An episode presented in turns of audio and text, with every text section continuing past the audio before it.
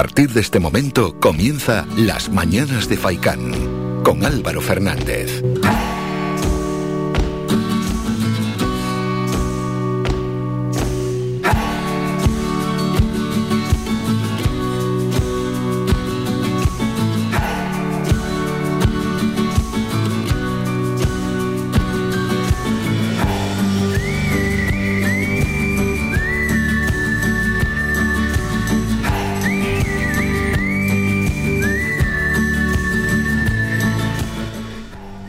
Muy buenos días. Bienvenidos a las mañanas de Faikan. Hoy es jueves, sí, es jueves, 2 de septiembre. Ya empezamos, empieza a rodar esta nueva temporada aquí en Radio Faikan que ayer arrancó, ¿no?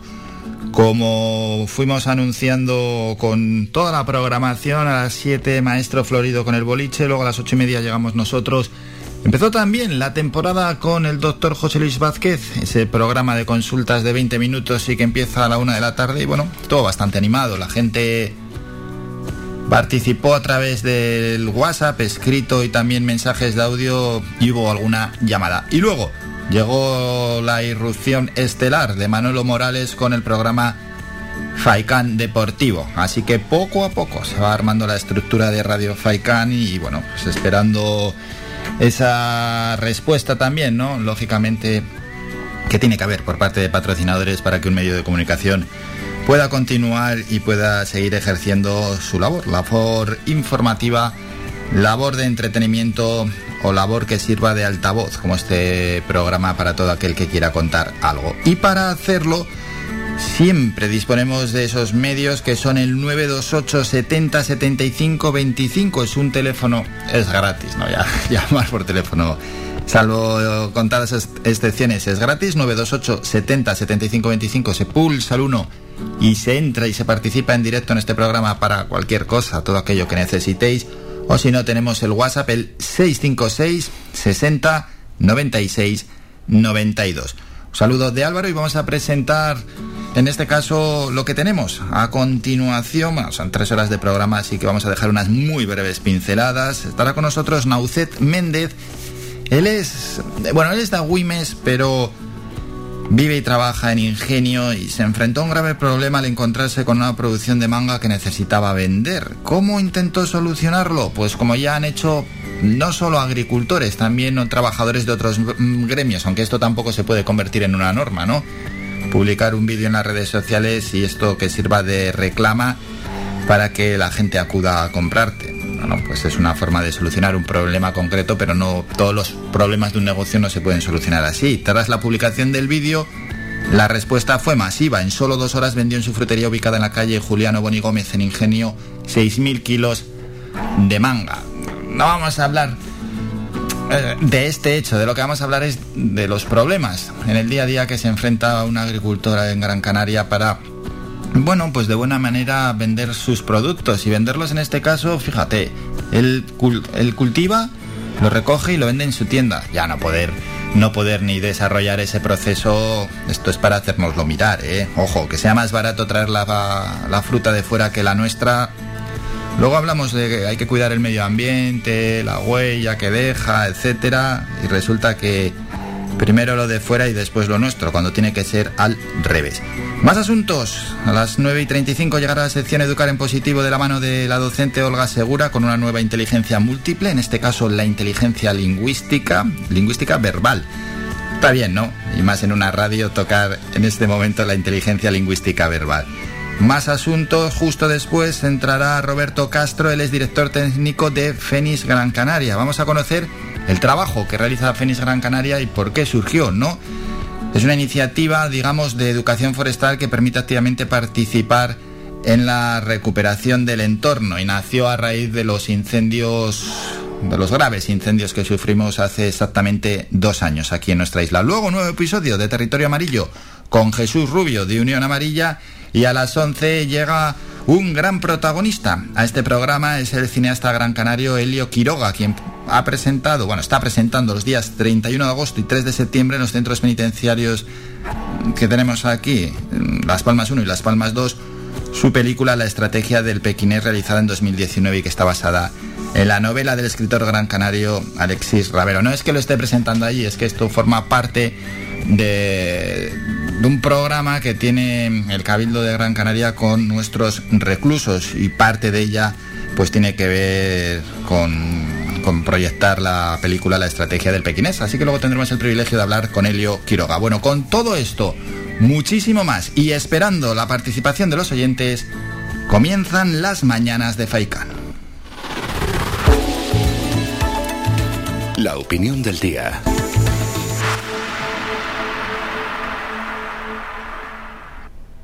No se puede obligar a nadie a vacunarse, parece, ¿no? Por ley. A pesar de que esto es una irresponsabilidad, además de un acto de egoísmo, porque en el caso de estar en plenas facultades para vacunarte y no hacerlo, eso es de egoísta. Es decir, no, yo no me voy a vacunar, porque no me apetece, porque soy negacionista, porque me van a introducir algo que luego me va a controlar a futuro, porque hay teorías de todo tipo, ¿eh?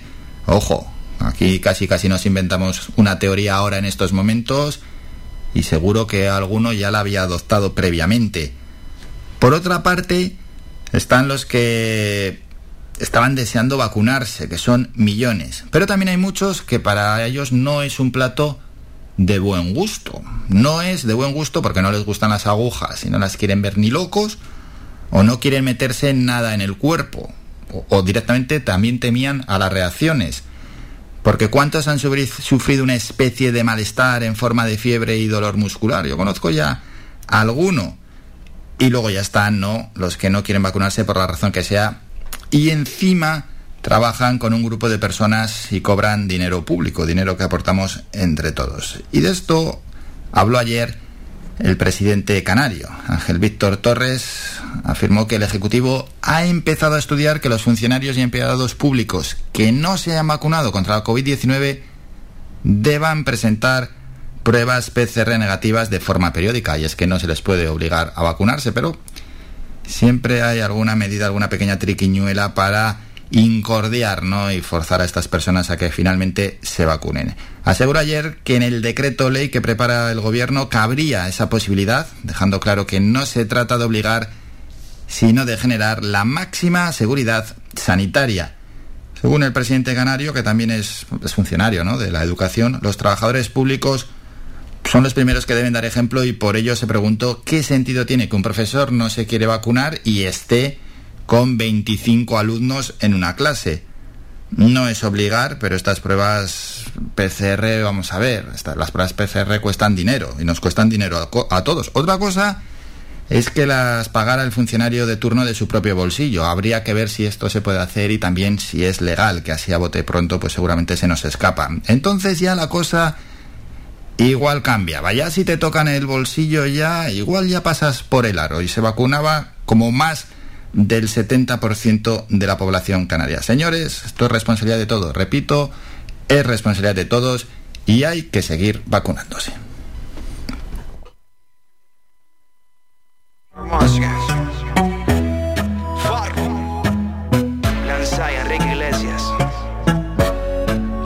Te pido mil disculpas. Vamos con un temita musical que hay que empezar a amenizar la mañana. Y suena él, Enrique Iglesias, me pasé. Por una noche de rumba nos sorprendió la locura. No la agarre. Y mientras suena Enrique Iglesias, lo dicho, que hay que opinar sobre cualquier asunto, también sobre la vacunación. 656 60 96 92, un WhatsApp. ¿Qué os parece que haya gente que no se vacune? Bien, mal, cada uno puede hacer lo que quiera. 656 60 96 92. Coges el WhatsApp, mensaje de audio, tardas 10-15 segundos.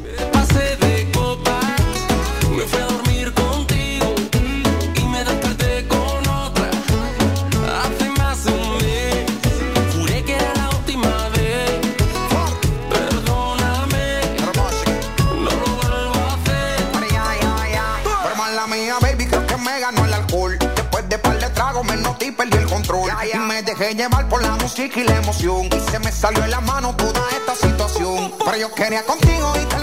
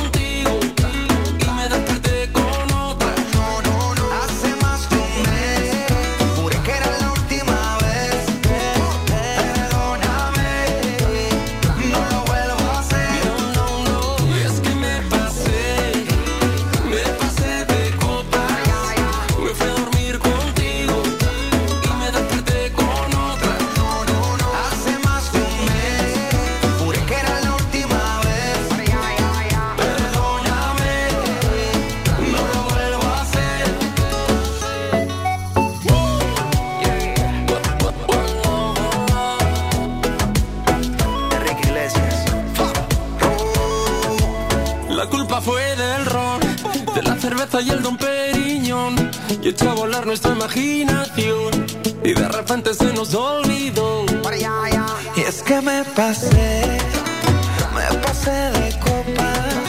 Me fui a dormir contigo y me desperté con otra. Hace más de un mes, juré que era la última vez.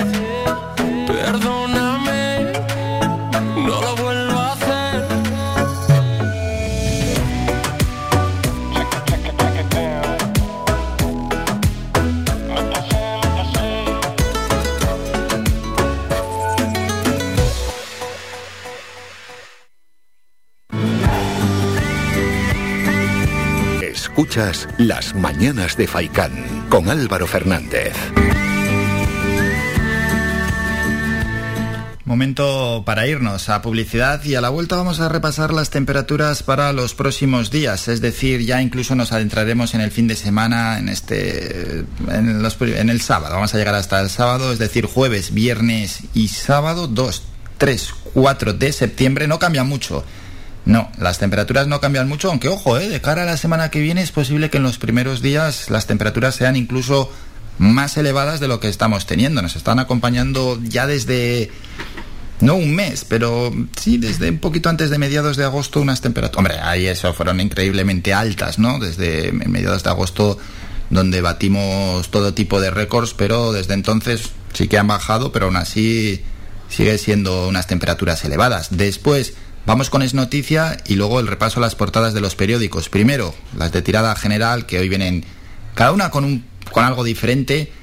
Luego las portadas de ámbito local también vienen con diferentes asuntos y luego las deportivas donde ya se ha olvidado el mercado de fichajes y ahora se centran en la selección española que hoy desde las 8 menos cuarto lo da a la 1, tiene un partido de fútbol frente a Suecia. Es mm, como una final para ir al Mundial porque se clasifica directamente uno de cada grupo para ese Mundial de Qatar. Un Mundial que será el año que viene y que será en invierno. Ojo, va a ser bastante, bastante diferente a lo que estamos acostumbrados. Nos vamos a publicidad y regresamos con todos estos asuntos.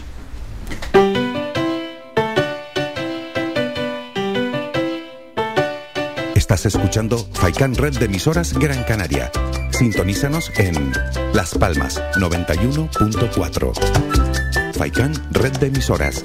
Somos gente. Somos radio.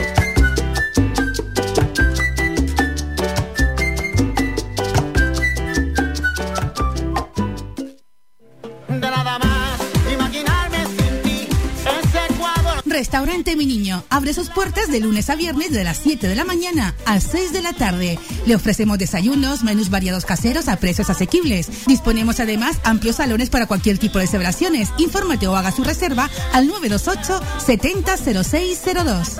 Restaurante Mi Niño. Visítanos, estamos en la calle Los Peregrinos, Polígono Industrial El Goro Telde. Parking gratuito y fácil conexión con la autopista Gran Canaria 1.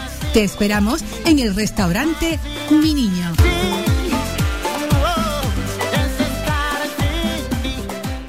Somos gente, somos radio.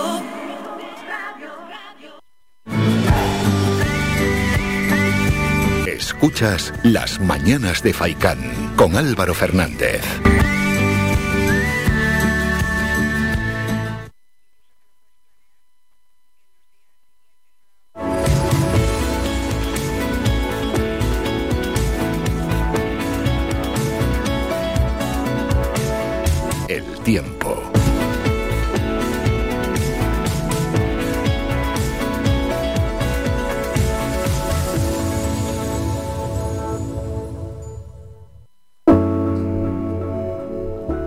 Tiempo ya y momento para repasar las temperaturas para los próximos días aquí en nuestra isla. Vamos a la costa norte y las palmas de Gran Canaria. Lo que tenemos es lo siguiente. Para hoy se esperan cielos despejados, mañana algo más de nubosidad y el sábado cielos poco nubosos con unas temperaturas mínimas bastante elevadas, ¿eh? 23 grados para mañana, los que han tenido hoy. Y para el sábado bajan un poco las temperaturas mínimas para 21 grados máximas 26-27, el viento soplará de procedencia norte y noroeste con unas rachas 20-30 kilómetros hora. Aquí en Telde, cielos bueno, bastante despejados para estos tres próximos días con unas mínimas entre 20 21 grados y las temperaturas máximas 27 28. El viento igual seguirá soplando alisio, norte, noroeste, rachas 20 30 kilómetros hora. Nos vamos a la zona sur-sureste, cielos también despejados, las mínimas 20-21 grados y las máximas 28-29 grados en las horas centrales del día. Y luego encima el viento pues sopla más que lo que hemos comentado anteriormente, rachas 30-40 kilómetros hora, el alisio que pega ahí con fuerza. Pegamos un salto, nos vamos hasta la zona oeste, también cielos despejados, las mínimas estarán situadas en torno a los 20, las máximas cercanas a los 30 grados. En el sur, para los próximos tres días, también cielos despejados con unas mínimas se van a situar en torno a los 20 y las máximas cercanas a los 30 grados. Todo es una media, porque claro, en el sur pues depende un poco también donde te coloques. Vamos a la cumbre, las mínimas 17, las máximas irán en ascenso, 26-27 para hoy y para mañana y para de cara al fin de semana estarán cerca de los 30 grados, con cielos en la cumbre también totalmente despejados.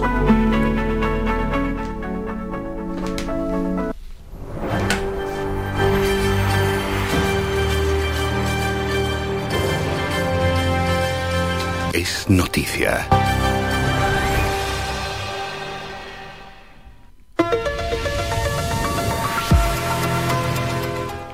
Y es noticia que el presidente del gobierno de Canarias, Ángel Víctor Torres, afirmó ayer miércoles que el Ejecutivo ha empezado a estudiar que los funcionarios y empleados públicos que no se hayan vacunado contra la COVID-19 deban presentar pruebas PCR negativas de forma periódica.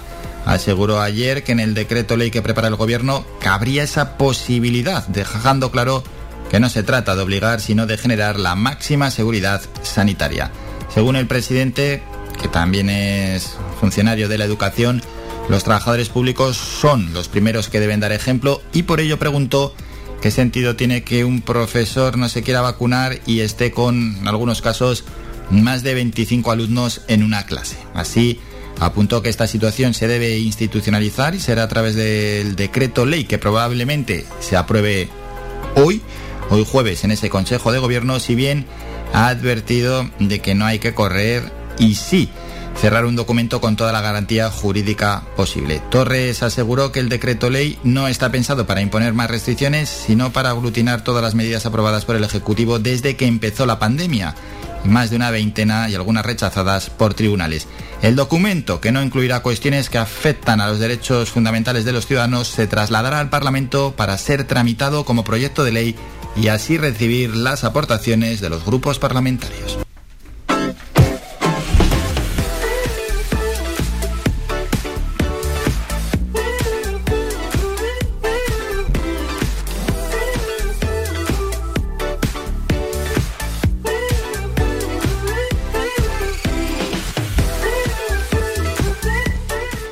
Ver cómo vienen hoy los periódicos, que siempre a estas horas repasamos las portadas. Vamos, empezamos por el país. En la foto de portada, pues sale Almodóvar con Penélope Cruz. Almodóvar pone en marcha Venecia. Llega allí con su película Madres Paralelas. Pues habrá que estar atento, ¿no? A esa peli, a ver qué nos dice el cineasta Donay Santana. Titular, el gobierno plantea subir el salario mínimo a 1.000 euros el próximo año. Trabajo prevé alzas de hasta 19 euros en 2021 y del 31 en los dos siguientes. La batalla interna en la coalición se traslada a la tarifa de la luz. En ABC la foto de portada es para ella, la presidenta de la Comunidad de Madrid, ayer en rueda de prensa tras el primer consejo de gobierno del nuevo curso político y sale cogiendo un vaso de agua. Ayuso libra de impuestos a los madrileños, marca su política económica frente al resto de autonomías y el cerco fiscal de Sánchez y se postula sin pactar con Génova para presidir el PP regional. Más asuntos, el mundo en la foto de portada, el presidente del gobierno pues con mala cara, tampoco el mundo le iba a poner sonriendo. Sale Sánchez, primer gran acto de la era post-Iván Redondo. Titular del mundo, Rivera y de otro recibo de la luz para amortiguar su coste político. Acelera para aprobar antes de que acabe el año una reforma escalonada de la tarifa regulada para 10 millones de hogares. Analiza con la Comisión Nacional del Mercado y la Competencia cómo desvincularlo del volátil mercado mayorista y mitigar el golpe de los continuos precios récord. Nos toca ir con el siguiente periódico. En este caso, vamos a ver que no se nos salte, es La Razón. Y es que despista porque trae una foto muy parecida. También sale Pedro Sánchez y dice así La Razón. Sánchez no sitúa el conflicto catalán entre sus prioridades. Y es que ayer habló Pedro Sánchez. El Ejecutivo centra sus esfuerzos en que la recuperación económica se traduzca en una mejora para los ciudadanos. El presidente presentó sus propuestas para el inicio de curso ante empresarios, políticos y representantes sociales. Periódicos más cercanos, Canarias 7, 15 años más gracias a Asticán. El buque Hospital África Merci está siendo reparado en Asticán, en la capital Gran Canaria. Esos trabajos alargarán al menos 15 años la vida del buque, que sale en la foto de portada. Titular NC batallará para que el Estado presupueste 200 millones para carreteras. Rodríguez señala que el voto de Quevedo queda condicionado a cumplir con el REF y el Estatuto. Otras noticias de Canarias 7. Canarias estudia hacer test a los empleados públicos no vacunados y las guaguas interurbanas no operarán de madrugada hasta el inicio de las clases. La provincia, foto de portada Gran Canaria como el sur del Líbano. La foto de portada se ve a un casco azul. Titular de la provincia, Canarias logra recuperar turistas tras dos años de caída. La mejoría registrada durante este verano no impide que el archipiélago sea el destino nacional que más visitantes ha perdido en 2021. El gasto de los extranjeros se desploma a la mitad en la hostelería y el comercio, que deja de ingresar 2.074 millones de euros.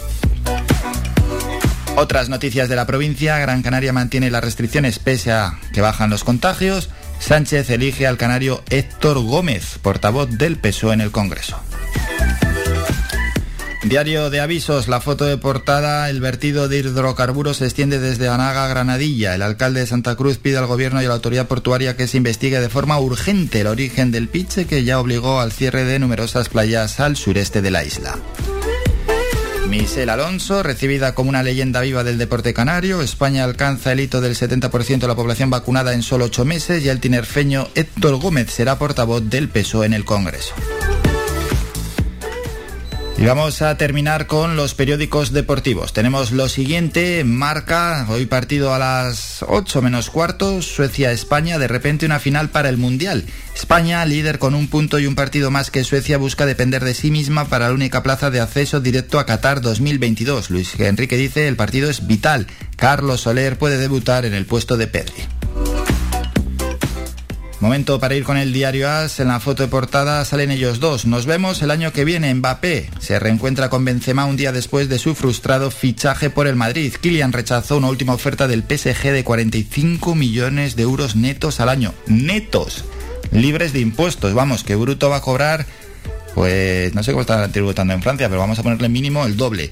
El crack valora el esfuerzo blanco y sigue firme en su idea de no renovar. Final en Suecia, dice el diario AS, estocada de Roglic en la Vuelta a España, Ansu elige el 10 de Messi y un cristiano de récord máximo goleador de selecciones con 111 tantos en su doblete a Irlanda.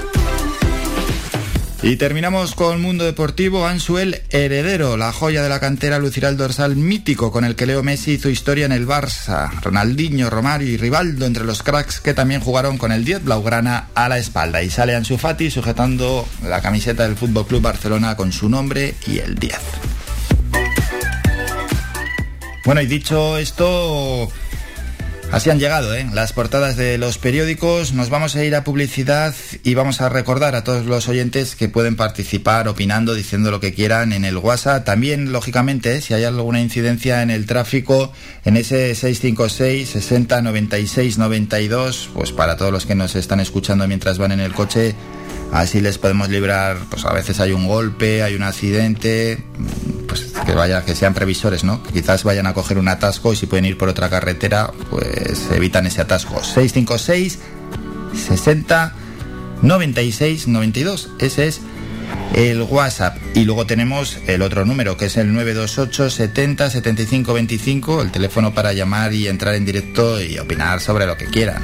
Sobre cualquier asunto, pero lógicamente, pues si hay algún tema en el que no se hacen apenas caso y que tiene que ver con la administración, y en muchos casos la administración más cercana, pues hay que decirlo también en la radio, que esto a los políticos no les sienta muy bien, no les sienta bien recibir críticas. Así que Vamos a ver si no nos quedamos callados ante todo y ante lo que está mal hecho o creemos que al menos tiene una solución y no es muy complicada, pues se puede exponer en este programa, en ese teléfono, en el 928 70 75 25, por pequeño que sea, ¿eh? como si sale a la calle usted y ve que su acera está hecha un desastre, igual piensa, bueno, pero ¿cómo voy a llamar yo para que lo escuche todo Gran Canaria a la radio? No, no, no, tranquilamente, no pasa nada.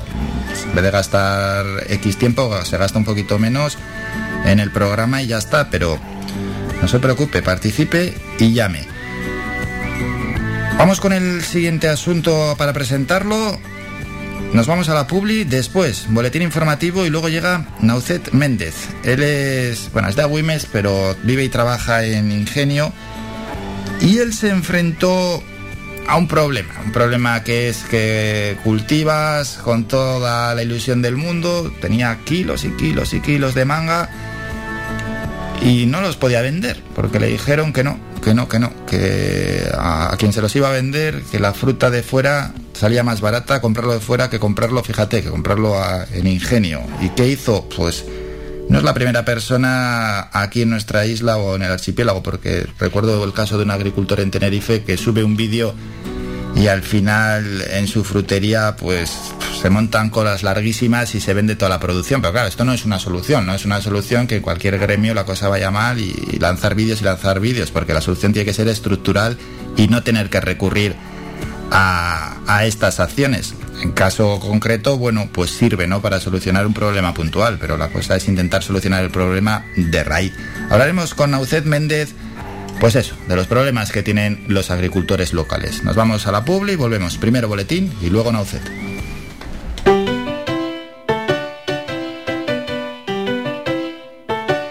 Estás escuchando Faikan Red de emisoras Gran Canaria. Sintonízanos en Las Palmas 91.4. Faikan Red de emisoras. Somos gente. Somos radio.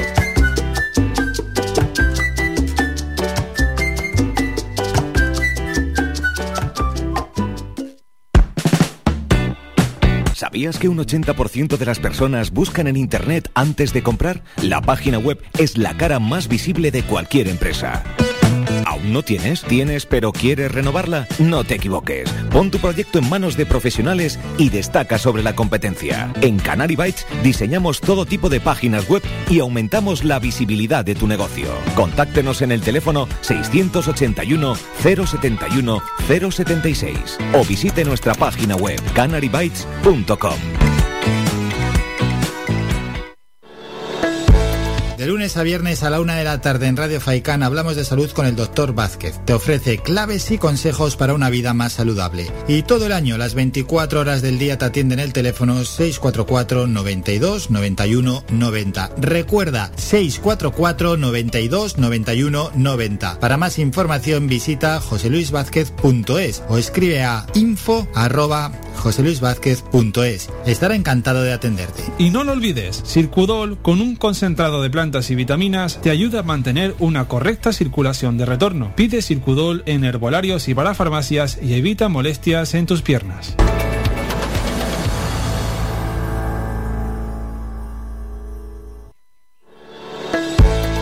Lunes a viernes a la una de la tarde en Radio Faicán hablamos de salud con el doctor Vázquez. Te ofrece claves y consejos para una vida más saludable. Y todo el año, las 24 horas del día, te atienden el teléfono 644 92 91 90. Recuerda, 644 92 91 90. Para más información visita joseluisvázquez.es o escribe a info arroba joseluisvázquez.es. Estará encantado de atenderte. Y no lo olvides, Gastrialoe con un concentrado de plantas y nutrientes te ayuda en tu bienestar digestivo y hepático. Pide Gastrialoe en herbolarios y para farmacias y vuelva a disfrutar del día a día.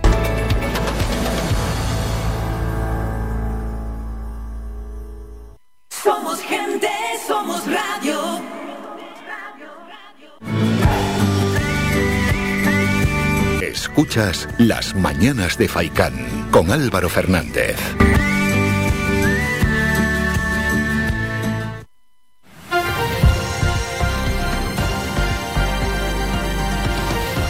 Noticias.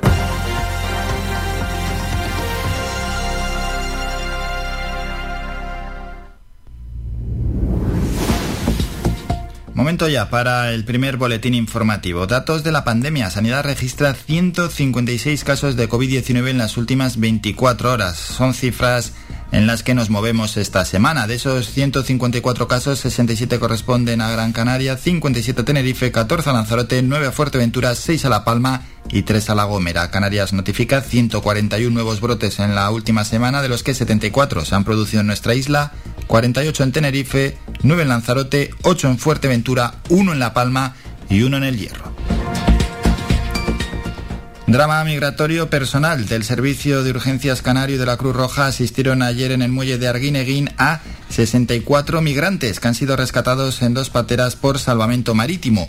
Una de las pateras la ocupaban 36 inmigrantes, entre ellos cuatro mujeres y dos niños, y fueron localizados cuando navegaban en una patera rumbo a Gran Canaria, estando todavía a más de 60 kilómetros de la isla después de que les avistara un avión en la mañana de ayer miércoles y fuera a su encuentro un barco de rescate.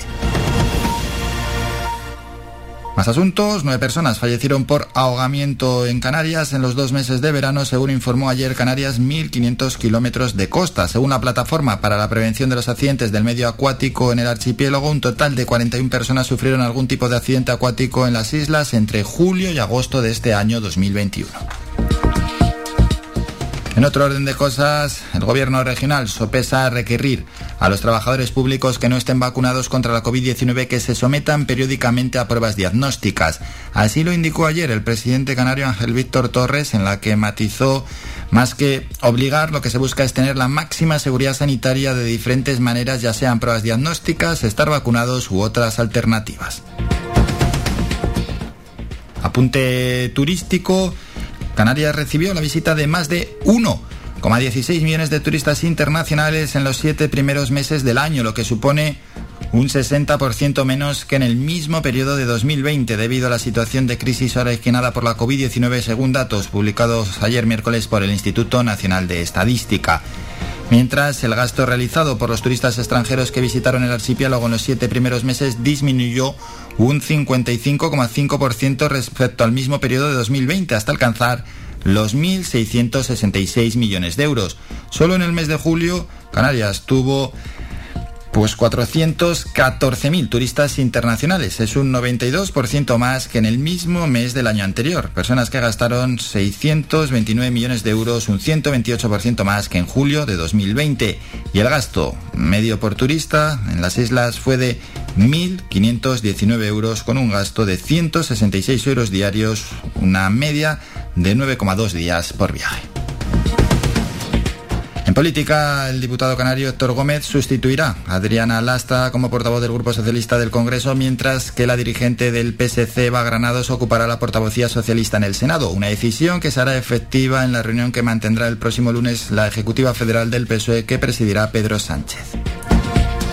Y el alcalde de Santa Cruz de Tenerife, José Manuel Bermúdez, solicitó ayer al Gobierno de Canarias y a la Administración del Estado en Tenerife, Costas, Capitanía Marítima y Autoridad Portuaria que se investigue de manera urgente la procedencia de restos de hidrocarburos encontrados esta semana en las playas de Almáciga, Benijo y Roque de las Bodegas.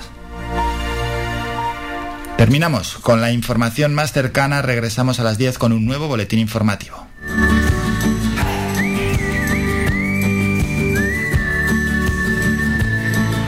Mientras vamos a ver si contactamos con Naucet Méndez, vamos a escuchar un tema musical. Vamos con una canción, son tres minutos de buena música y vamos a intentar hablar con Naucet, que tenemos ahí un pequeño problema con el teléfono y ahí nos está fallando. Pero bueno, a ver si podemos echar unos minutillos. La luna celosa porque tú brillas más que hermosa. De ti me hablaron las estrellas. Esos ojitos me tienen descontrolado. El mirarte no es parado.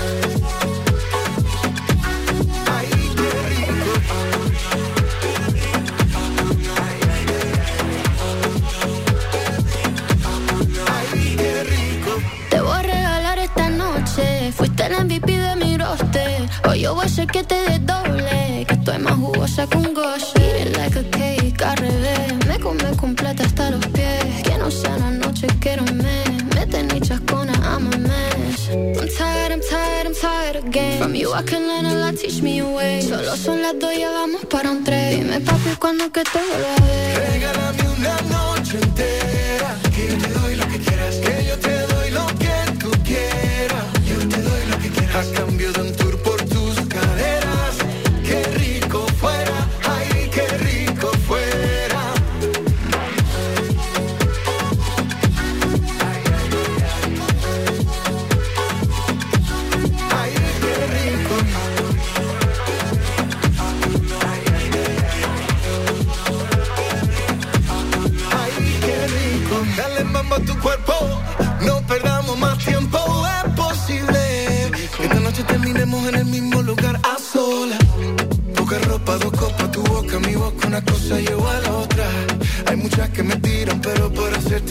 no quiero a otra. Bailando, sudando la gota, ese licor te tiene en la nota. Eso allá atrás como te rebota, Booty grande está que explota.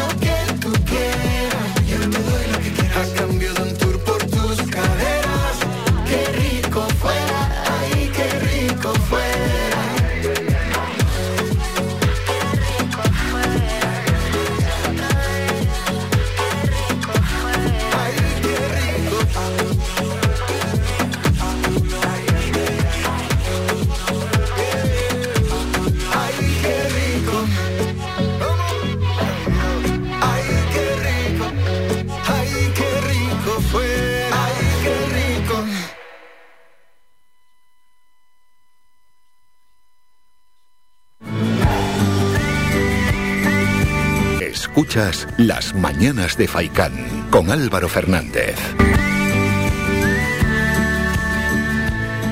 Tenemos ahí un pequeño problemilla para contactar con el siguiente protagonista, pero bueno, vamos a explicar cuál es la situación. Y es que Naucet Méndez, a la persona que estamos hablando, un agricultor canario que vendió finalmente 6.000 kilos de mangas en dos horas tras pedir ayuda en redes sociales. Lo que queríamos comentar con él pues es los problemas ¿no? que están teniendo los agricultores locales para colocar sus productos, para venderlos muchas veces a mayoristas que al final optan por traer la fruta de fuera porque resulta más barato.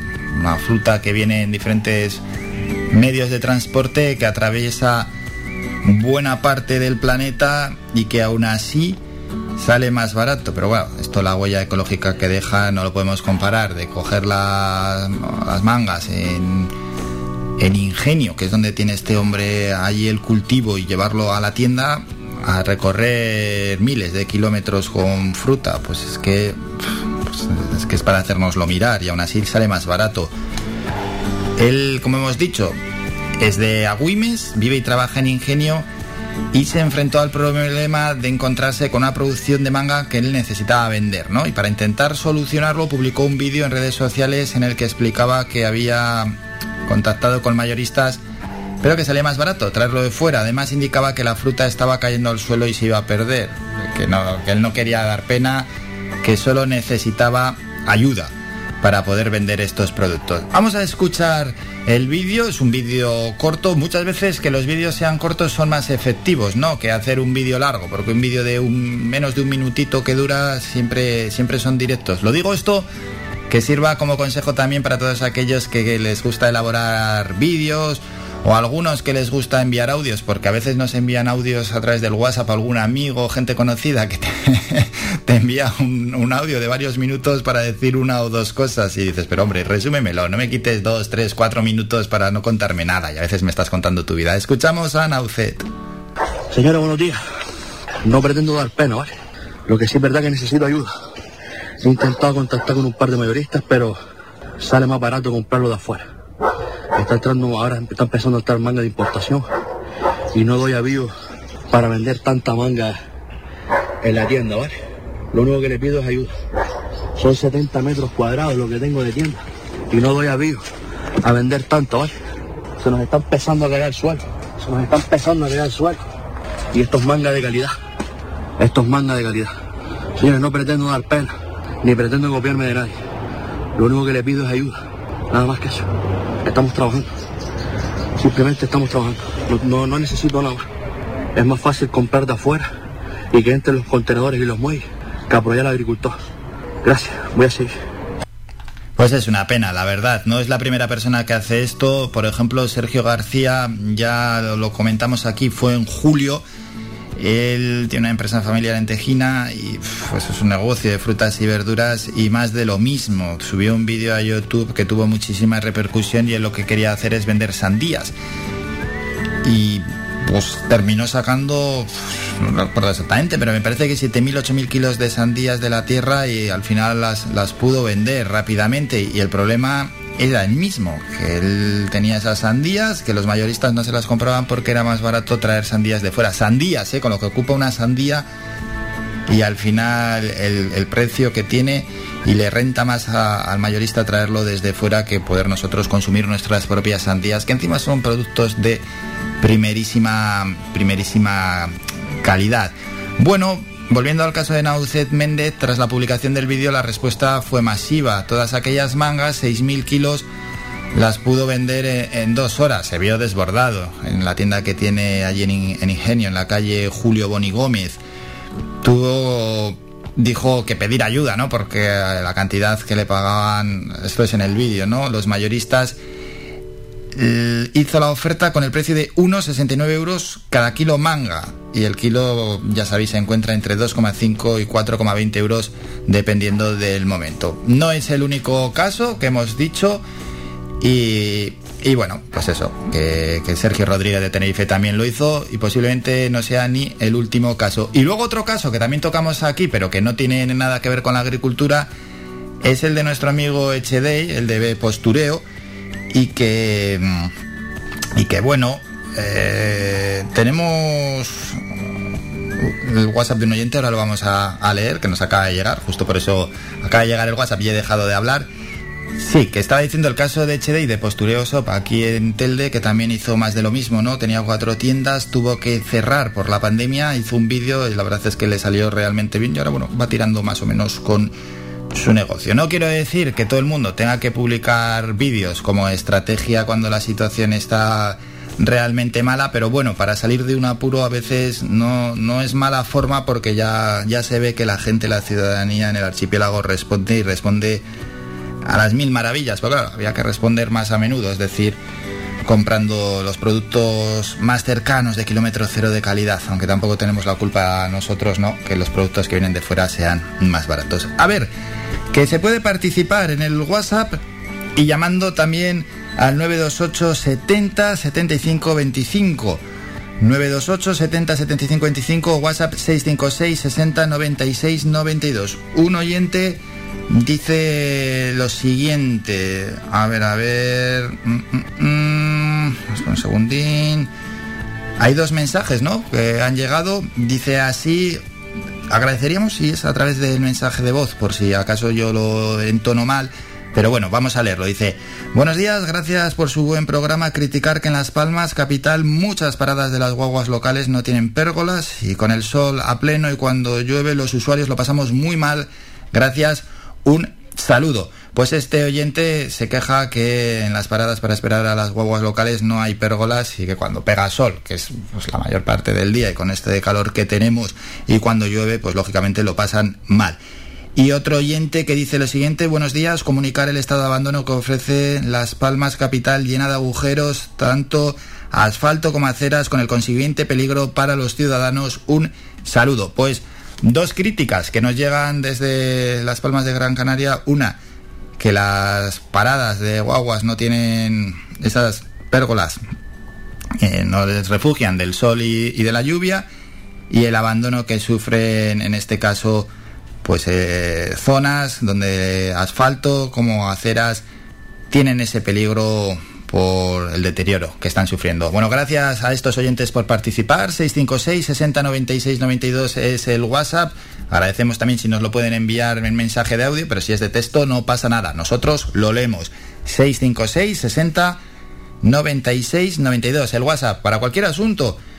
Pueden ser concretos, que las aceras en vuestro municipio no están bien, que el asfalto no está bien, que donde tenéis que esperar a la guagua es como estar a la intemperie, que lo mismo da estar allí que, que no.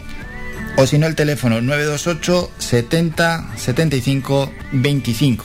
Y así para entrar en directo y también mostrar su opinión el tiempo que deseen oportuno. Nos vamos a ir a publicidad, a la vuelta continuamos informando, iremos con Mundo Digital, después nos toca Twitter para conocer las principales tendencias en esa red social que tenemos en estos momentos. Luego iremos con más música, por supuesto, que vaya sonando la música.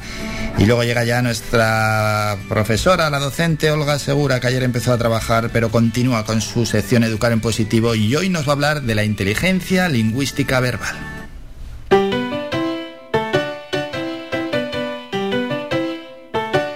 Estás escuchando Faikan Red de emisoras Gran Canaria.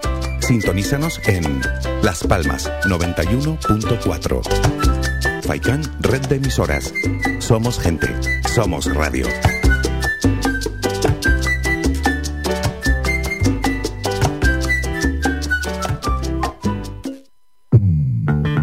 Ven a Toyota en Miller Bajo. Descubre el sub Toyota CHR híbrido eléctrico y llévatelo con una cuota a tu medida con Toyota Easy. No todos los híbridos son iguales. Toyota CHR híbrido eléctrico.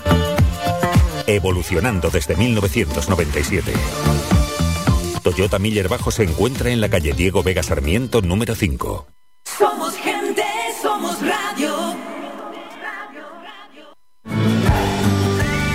Somos la mejor información, música y entretenimiento. Las mañanas de Faikán.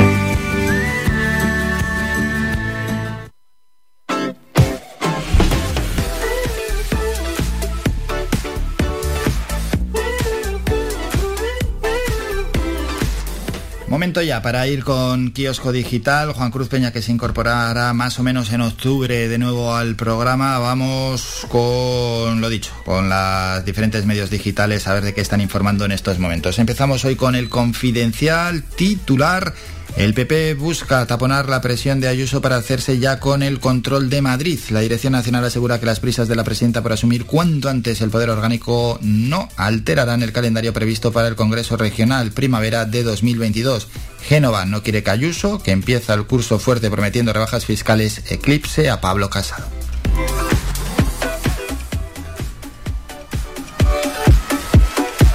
Siguiente es OK Diario, revés a Sánchez. Tres asociaciones de jueces rechazarán su politización en la apertura del año judicial. Los jueces están hasta la toga de Pedro Sánchez, es la editorial.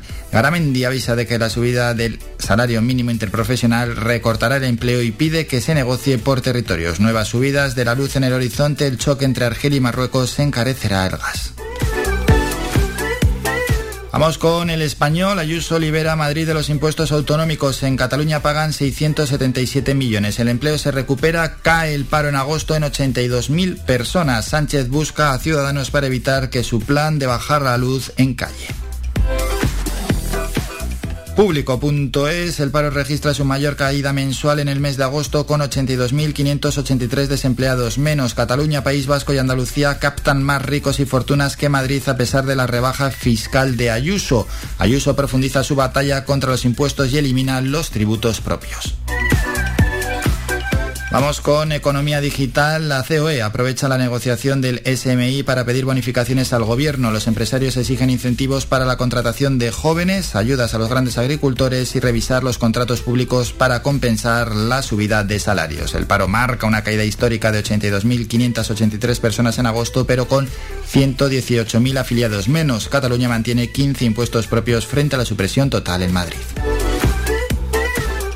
El economista CS y OHLA se alían en el tren de Nueva York por 1.800 millones. Han vuelto a unir sus fuerzas para uno de los principales proyectos de infraestructuras en Estados Unidos. Se han aliado para el proyecto La Guardia Air Train, una línea ferroviaria que permitirá conectar el aeropuerto de La Guardia de Nueva York con el centro. Otras noticias de economía, los 9.000 puntos son una resistencia crucial para juzgar la fortaleza del IBEX en bolsa. La banca digital gana la batalla la tradicional en captación de clientes. La francesa Altice compra Unísono, el contact center de Santander, Iberdrola y Naturgy. El diario.es, el paro registra su mayor caída en un mes de agosto con 82.583 desempleados menos en nuestro país. Los hogares españoles están entre los menos, que los que menos electricidad consumen en Europa, pero más cara la pagan. Nos ha fastidiado. Al precio que está, como para encima ser los que más consumimos. A Rufino se le agotó el tiempo sin poder recuperar los restos de su padre en Villatangos. Y Huffington Post, tan agosto. El paro registra la mayor agosto, así lo han puesto, de tan agosto. El paro registra la mayor bajada en agosto de toda la serie histórica. Luego vamos a dar los datos aquí en el archipiélago. Bueno, hay que, como han salido ahora, tengo que buscarlos y más o menos procesarlos un poquito. No es como si, si los damos para mañana, que, que lo podemos hacer luego esta tarde. No, no, esto hay que hacerlo sobre la marcha. Sé qué supone el hito del 70% vacunado y por qué hay que olvidar la inmunidad de grupo. Los talibanes se enfrentan a nuevos desafíos tras la salida de Estados Unidos y las fuertes lluvias inundan viviendas y carreteras en el centro y este peninsular. Y Sport You, Saúl Griezmann y De Jong, protagonistas de la carambola del mercado. Y ahí la explican en Sport You, en ese, en ese periódico. Hablan un poco también de Camavinga, Jiménez y el calendario. Pues bien con un poco de retraso, es por yo, ¿eh? no sé qué le pasa. Habitualmente no se renueva este periódico como se renovaba antaño, no sé, está, está bastante flojito Sport You, ¿no? La verdad es que no, sé si están teniendo problemas o qué, pero bueno, las noticias suelen ser bastante, bastante atrasadas. Que dejamos, como hemos dicho en este caso, eh, Mundo Digital, y nos vamos a Twitter a ver con qué nos sorprenden hoy, que yo pensaba... Bueno, vamos, vamos con la cabecera. Topic.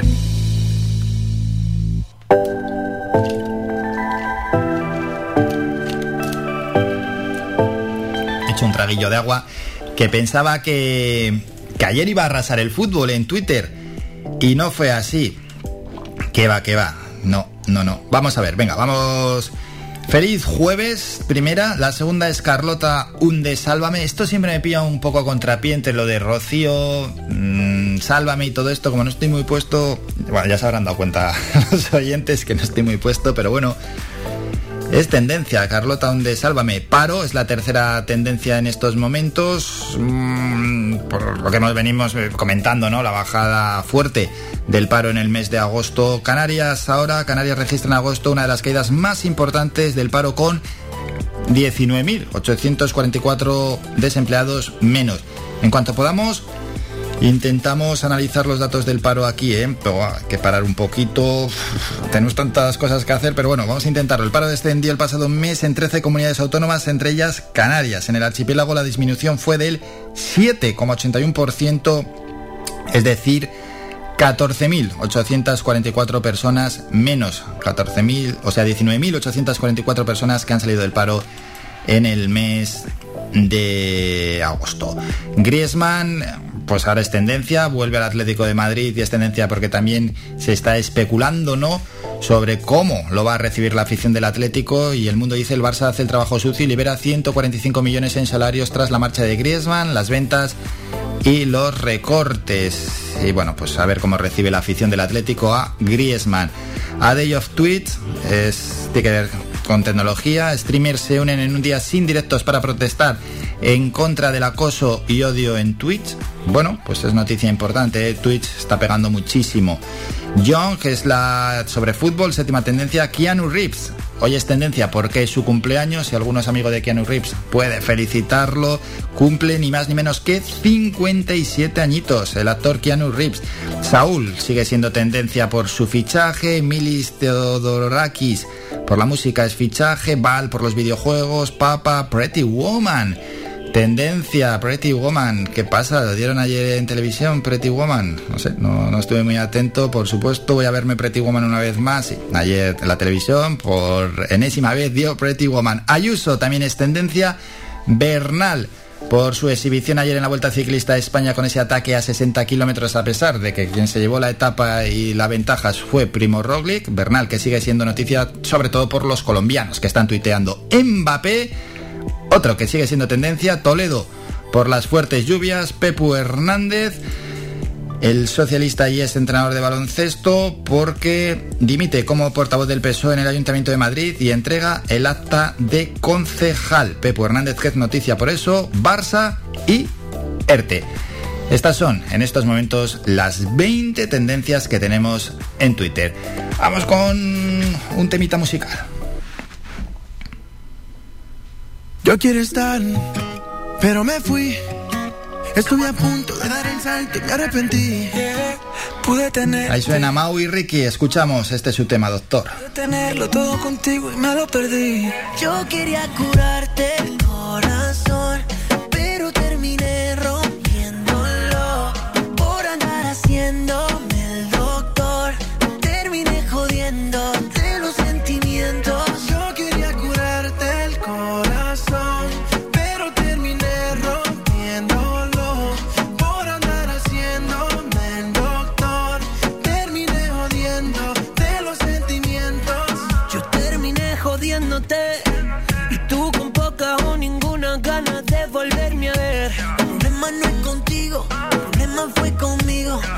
siempre termino siendo yo mi peor enemigo. Te extraño, no se te haga extraño. Si te llamo a las 3 de la mañana, borracho. Yo sé no quieres verme, de mí fue suficiente. Ahora la estoy pagando, se me fue la suerte. Cara, esta salió cara. Extraño tu cara, puesta aquí en mi almohada. Karma, vivo con el karma. Sin connotación sexual, te extraño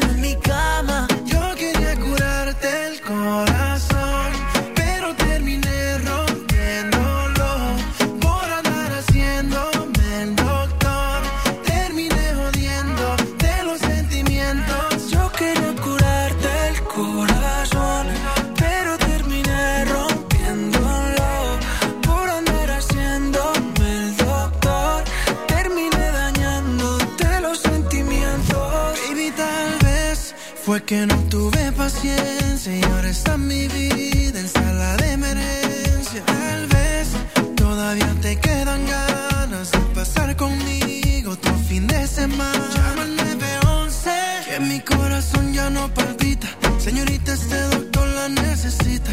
Llama al 911. Están quedando pocas horas. Solo tú tienes la cura. Ven ahora. Cara, esta salió cara.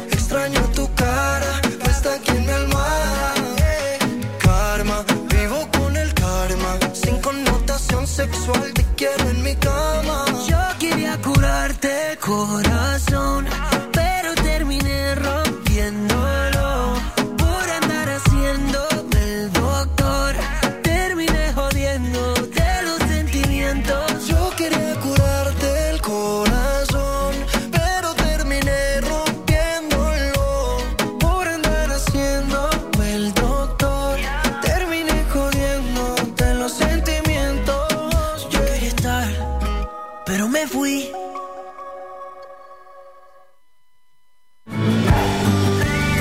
Somos la mejor información, música y entretenimiento. Las mañanas de Faikán.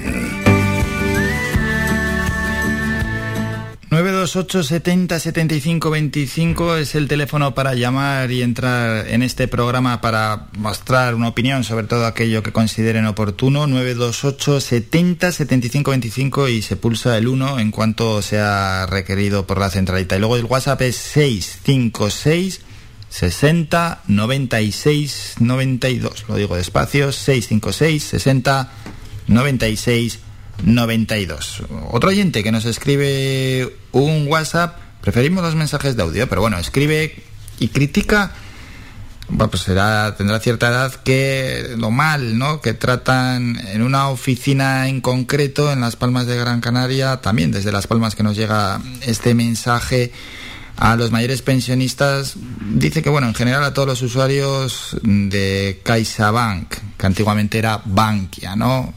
En este caso, bueno, pues que no reciben un, un buen trato y se queja este oyente y pues también la banca se ha digitalizado mucho, ¿no? Y hay personas que esto les está pillando un poquito a contrapié y estaban acostumbrados durante décadas a acudir allí a la sucursal y como mm, la banca ha cambiado y ahora es casi casi, no voy a decir plenamente digital, ¿no? Pero ¿cuántos de nuestros oyentes ya no acuden a, a una sucursal? Yo... pues es que no me acuerdo. A ver, a la sucursal al cajero sí, pero lo que es entrar dentro y realizar una gestión, pues en los últimos años, pues pocas veces.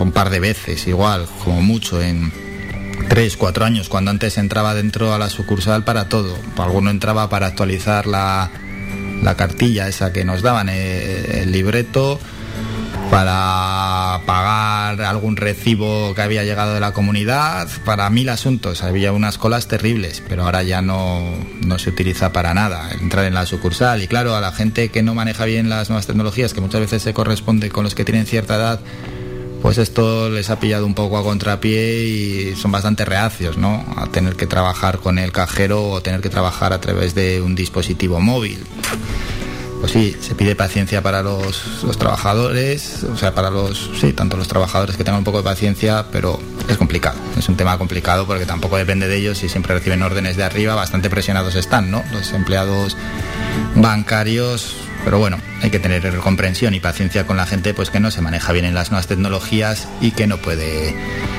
y que no puede realizar esas, esas gestiones. Bueno, pues crítica en cualquier caso a la banca que nos ha llegado a través de el WhatsApp. Nos vamos a ir a publicidad y a la vuelta toca hablar con Olga Segura en su sección Educar en positivo. Vamos con son unos breves minutos para continuar hablando de inteligencias múltiples. En este caso, la inteligencia lingüística verbal.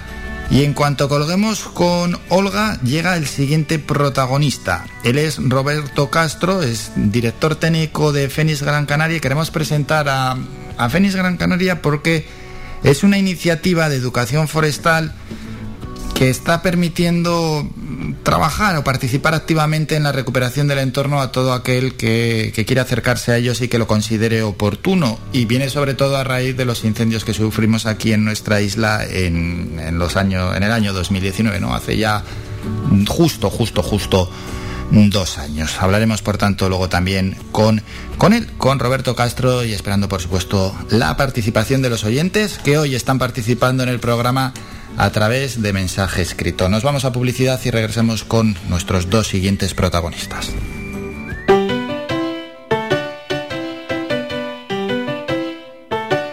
Estás escuchando Faikan Red de emisoras Gran Canaria. Sintonízanos en Las Palmas 91.4. Faikan Red de emisoras. Somos gente, somos radio.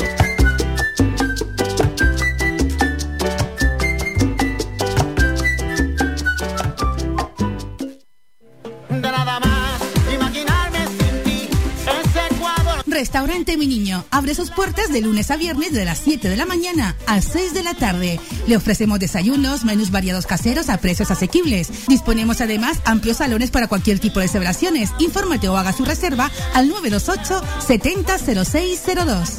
Restaurante Mi Niño. Visítanos, estamos en la calle Los Peregrinos, Polino Industrial, El Goro Telde. Parking gratuito y fácil conexión con la autopista Gran Canaria 1. Te esperamos en el restaurante Mi Niño.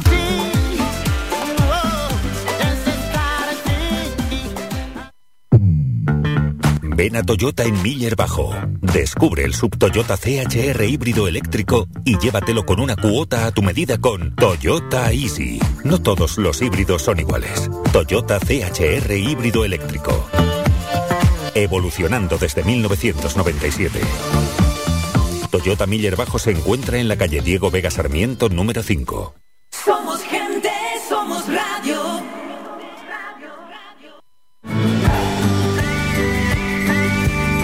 Escuchas Las Mañanas de Faicán con Álvaro Fernández.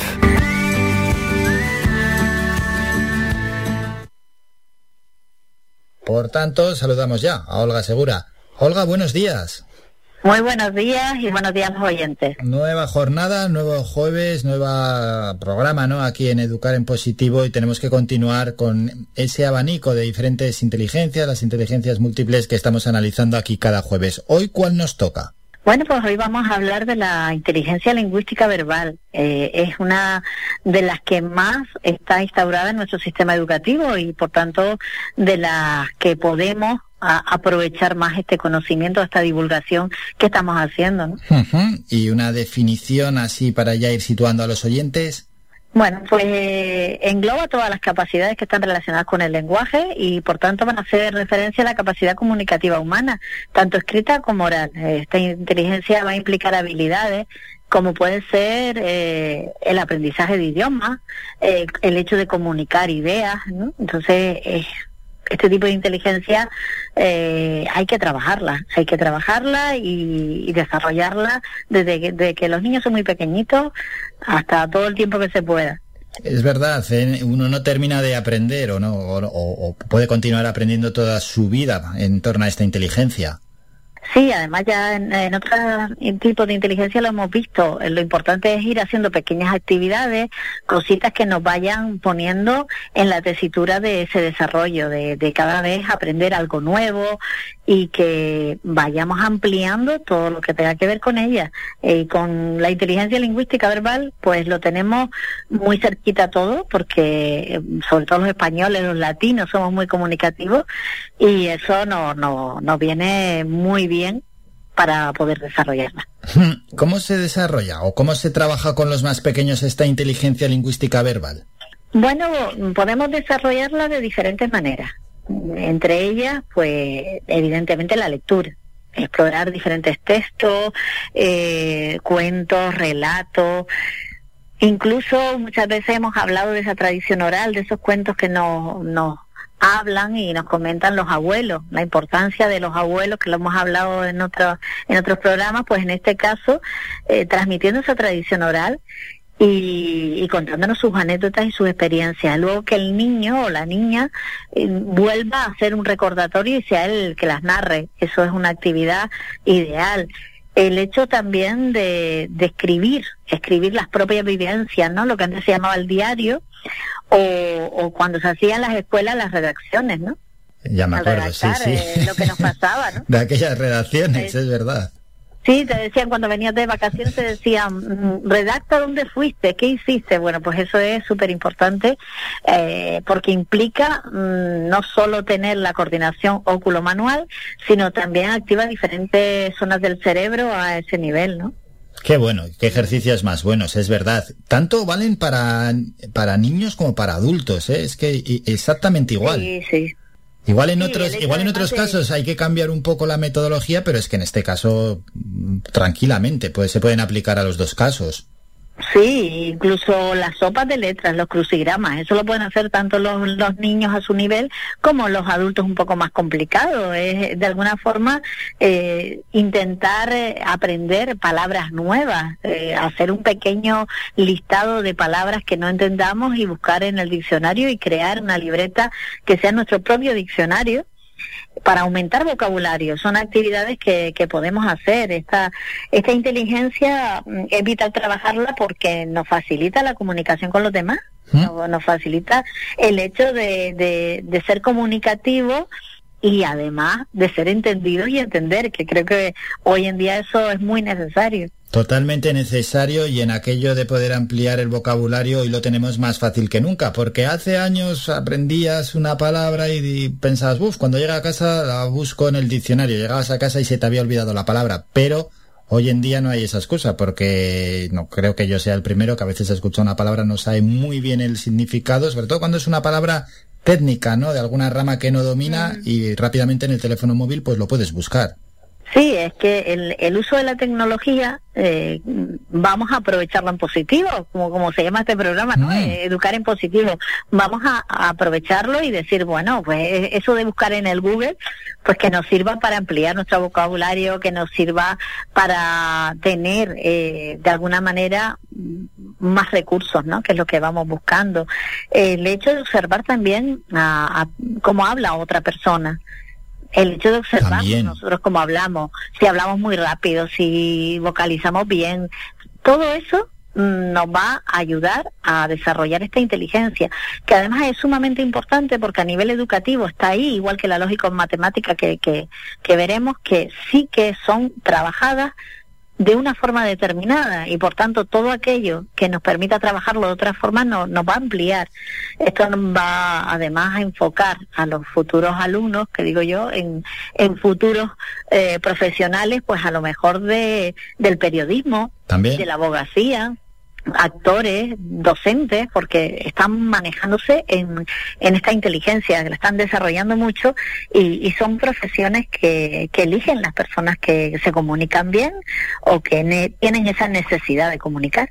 Y es, qué buen consejo, ¿eh? Ese de escuchar a otros, escucharlos con detenimiento y por supuesto escucharse uno a sí mismo para, y ahora te puedes grabar directamente, mismamente, otra vez con la nueva tecnología, con el teléfono te puedes grabar y escucharte y tú mismo hacerte un análisis en lo que puedes mejorar. Por otra parte está, y es que has mencionado ya hace unos minutos, ¿eh? al inicio de la intervención, aprender diferentes lenguas. Y esto, pues en nuestro país no es que se nos dé especialmente bien. No sé a qué atiende, pero pues en cuanto a, a- Hombre, hablar, hablar diferentes lenguajes, no es que estemos posicionados entre los primeros.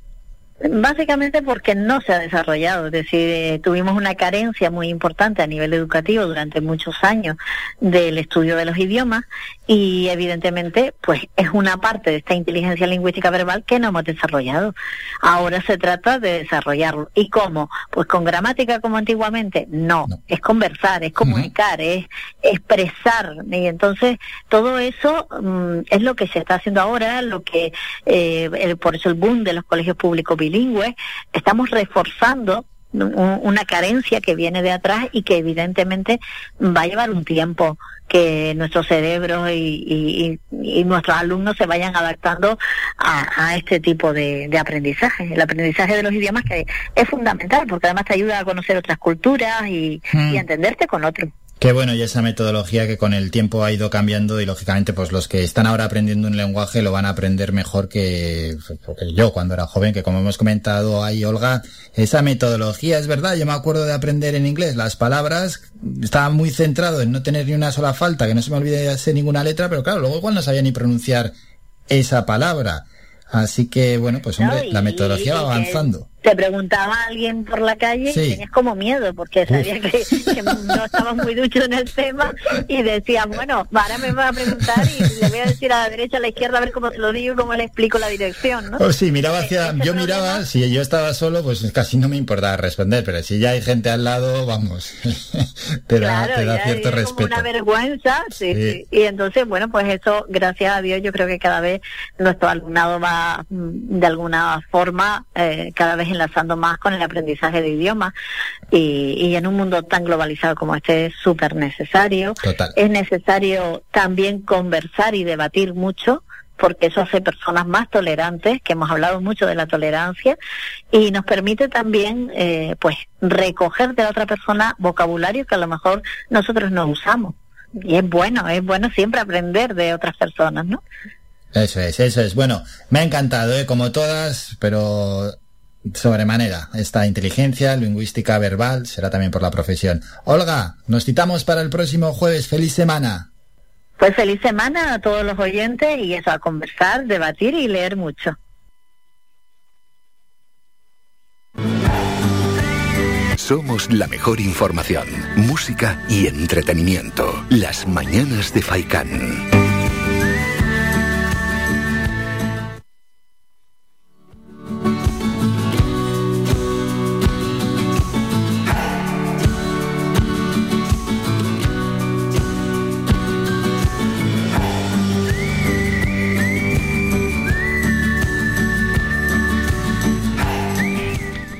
Despedimos a Olga Segura y vamos con el siguiente protagonista que antes también lo hemos anunciado, ¿no? Él es Roberto Castro es director técnico de Fénix Gran Canaria y teníamos muchas ganas y mucha ilusión de conocer cómo es el trabajo ¿no? y cómo surgió Fénix Gran Canaria, una iniciativa de educación forestal, por denominarlo así, que permite y que está permitiendo activamente participar en la recuperación del entorno. Así que no perdemos ni un solo segundo más y vamos ya a saludar al siguiente protagonista. Roberto, buenos días. ¿Qué tal? Muy buenos días. Un placer estar con vosotros. Nada, pues deseando ¿eh? charlar con ustedes y, bueno, y, conocer no cómo, cómo surge esta, esta iniciativa. Bueno, pues la iniciativa surgió eh, tras los incendios de hace mm. dos años, de agosto de 2019.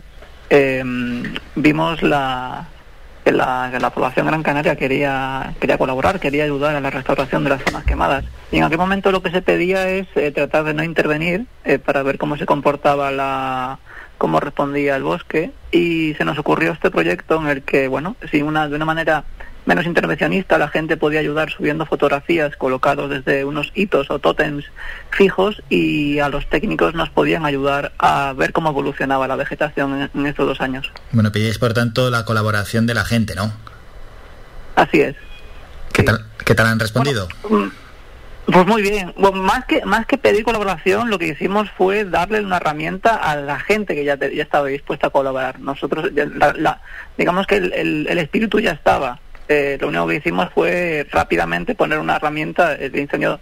Por estas fechas, en septiembre ya empezaba a estar, eh, a mitad de septiembre se dio por extinguido, tras 40 días del incendio, y, justo en esa fecha nos pusimos a trabajar para en octubre poder empezar a colocar los tótems ¿no? y poder empezar a recopilar la información desde octubre. Ha ido muy bien, más de 500 personas de manera recurrente han, han subido a la cumbre a tomar fotografías, más de 3.000 fotografías que prácticamente nos ha permitido en 16 lugares distintos de la cumbre, tener casi que una película ¿no? de, cómo se ha recuperado el, la, el Pinar de Tamalaba o, o Cubacorcho en estos últimos 40 y en estos últimos 24 meses. Hmm, sí, sí, sí, es, vamos, es una película y que además va, os va dejando ver ¿no? cómo va evolucionando la naturaleza y cómo se va recuperando de esos terribles incendios. Hmm. Hmm. Sí, y, el, el objetivo también era precisamente dejar eh, que la naturaleza respondiese y antes de intervenir para hacer una reforestación o hacer un tratamiento de mejora, ver específicamente dónde era, dónde era más útil. Y justo se cumplió con los objetivos que, esperábamos. Eh, con esas fotografías sabemos que Tamadaba se ha recuperado muy bien. Ya casi al, al año paisajísticamente no se notaban los efectos. A día de hoy ya se nota muy poquito hay algunos, sigue, sigue estando todavía afectado la flora, digamos que las herbáceas, el matorral, eh, y nos ayudó mucho a, ver qué tipo de actuaciones se podían llevar en Tamadaba. Pero sin embargo, en la zona de Cubacorcho, muy cerquita del Barranco la Virgen, donde se inició el incendio, ahí, bueno, pues eh, que estaba repoblado con pino no canario, era un pino radiata, eh, ahí, bueno, pues el incendio fue mucho más voraz, los árboles eh, perecieron porque el pino raqueta no tiene la capacidad del pino canario para rebrotar. Y ahí, bueno, pues eh, nos, las evidencias son, que, es necesario volver a, repoblar, a repoblar con pino canario y con, y con especies de monte verde alto. Claro, pues es que no, esto nos abre, abre muchísimas eh, ventanas, es decir, una, cómo se ha regenerado la propia naturaleza y la otra, cómo intentar, o, sea, qué es lo más adecuado por si se vuelve a repetir, que esperemos que no, algo similar, unos incendios similares. Em, sí, eh, digamos que hemos servido de, hemos intentado con este proyecto acercar un poco a, a la sociedad lo no, no, es que sea complejo la gestión forestal, pero sí que lleva unos tiempos completamente distintos a lo que estamos acostumbrados. Eh, un incendio forestal, las causas se pueden ver eh, durante dos, o tres décadas. Entonces tenemos que cuando nos enfrentamos a un problema así, tenemos que pensar en esa escala temporal. Dos años en realidad es muy poco, pero bueno, fue fue el comienzo. Pero tenemos que aprender la sociedad a, entender que la naturaleza o los bosques tienen unos, unos tiempos distintos a lo que a lo que nosotros vamos como seres humanos. Claro, claro. de hecho, a ver, Es verdad, Roberto, porque si al, al final no, no, vaya a ser que estemos enviando un mensaje erróneo a los oyentes y se piensen que en dos años está todo como debería estar, porque claro, estamos hablando también de décadas. Es. Eso es. Así es. Yo, yo siempre quiero recordar que en, que en Gran Canaria tenemos los arbolado, el arbolado que tenemos hoy en día y nuestra maravillosa cumbre, pero porque hace 70 años empezaron a hacer esfuerzos en recuperar. O sea, una, una generación. Entonces, eh, tenemos que aprender a, pensar en esa escala temporal. En cuando hablamos de mejorar el bosque, si ahora mismo queremos hacer actuaciones preventivas para que no se vuelva a producir un incendio eh, en Gran Canaria, eso no lo vamos a conseguir ni en dos, ni en cinco, ni en diez años. Tenemos que pensar a largo plazo. Hay que, hay que empezar cuanto antes, desde luego, porque cada año que pase es un año más tarde y más probabilidades de que tengamos un incendio. Pero el bosque y la naturaleza juegan a otra escala y tenemos que entenderlo.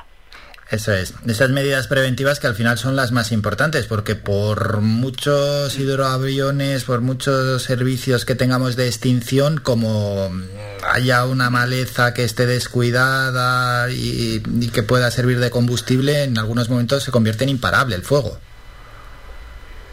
Así es.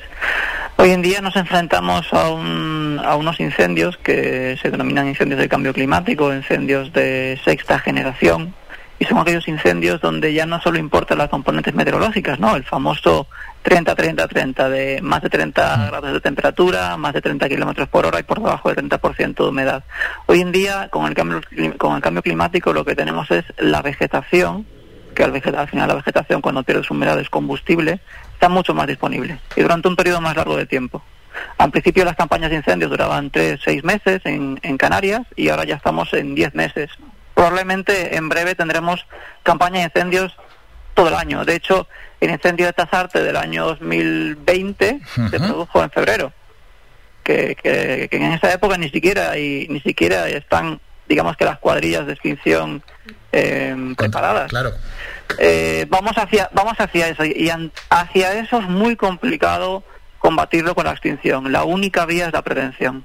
Sí, porque se pueden dar ¿no? las características para que durante todo el año pues, se puedan producir incendios, incendios además importantes. Hablando de medidas preventivas, ¿cuáles serían? Porque bueno, escuchamos que desde la administración pues tienen que tener cuidado, ¿no? Para pues eh, tener limpias determinadas zonas, pero también hablamos de la importancia de la ganadería, que con el paso de esos animales pues van limpiando, van dejando pues lo que es la propia montaña un poquito más limpia, ¿no? Eh, lo primero es que la población que reside en el medio rural eh, tiene que tener clarísimo que, tiene, que debe tener su vivienda protegida. Eh, 15 metros alrededor de su vivienda, toda aquella vegetación, arbolado, matorral que pudiese estar muy próxima, que sepa que tiene, tiene la posibilidad de poder limpiarla y eliminarla. Si tiene cualquier duda puede dirigirse a la Consejería de Medio Ambiente y allí recibirán asesoramiento. Eso debe quedar muy claro. La población en el medio rural puede proteger su vivienda. Lo siguiente es que, como comentabas, eh, se están llevando a cabo distintos proyectos de, en materia preventiva. Todos, a ver, eh, es insostenible, eh, es insostenible pretender estar limpiando eh, los bosques de manera recurrente uh -huh. solamente con fondos públicos. Ya. Todos aquellos proyectos que vayan encaminados a, sí, recibir una financiación con recursos públicos, porque el bosque es de todos, pero además se pueda mantener y sostener, como son el caso de pastoreo o de aprovechamiento de antiguas fincas agrícolas, etcétera, todo aquello que consigamos eh, equilibrar y hacerlo más sostenible será tendremos la seguridad de que en el tiempo. El problema de los recursos públicos, si solo dependemos de los recursos públicos, en cualquier momento hay una crisis económica, hay un cambio de gobierno con distintas políticas forestales esos, esos, fondos públicos se pierden y perdemos esa, esa y hay un corte en ese plan que te planteaba al principio de pensar a 20 o 30 años. Entonces hay que siempre buscar una estrategia de que esto sea lo más sostenible posible.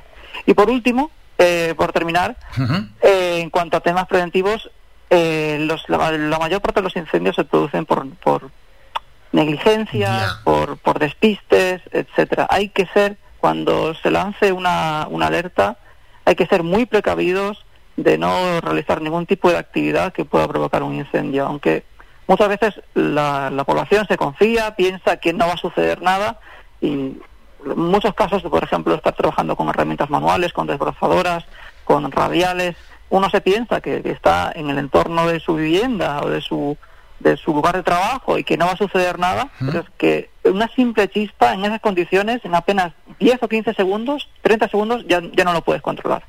Y entonces hay que tener, hay que extremar muchísimo la precaución en el futuro cuando se den estas situaciones. Claro, eso hay que tenerlo claro porque muchas veces pensamos, bueno, aunque salte una chispa y esto prenda, yo lo apago rápidamente.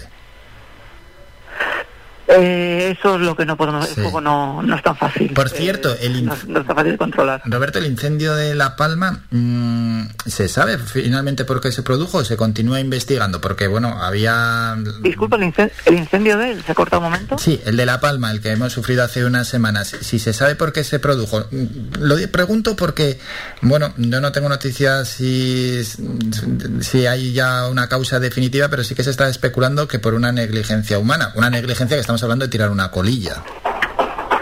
Sí, a ver, yo eh, prefiero esperar a que el SEPRONA, los agentes de medio ambiente hagan sus investigaciones. Es verdad que eh, por redes sociales empezó a comentar que, que, que puto ser una colilla.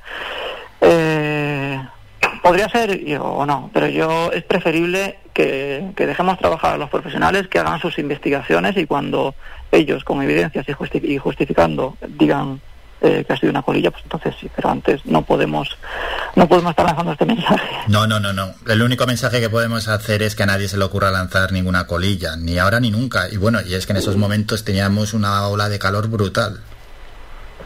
Sí. El caso de La Palma, de hace apenas unas semanas, es un caso peculiar porque fue un incendio que se produjo en una zona completamente eh, entremezclada entre urbana, eh, terrenos agrícolas abandonados y un poco de y un poco forestal.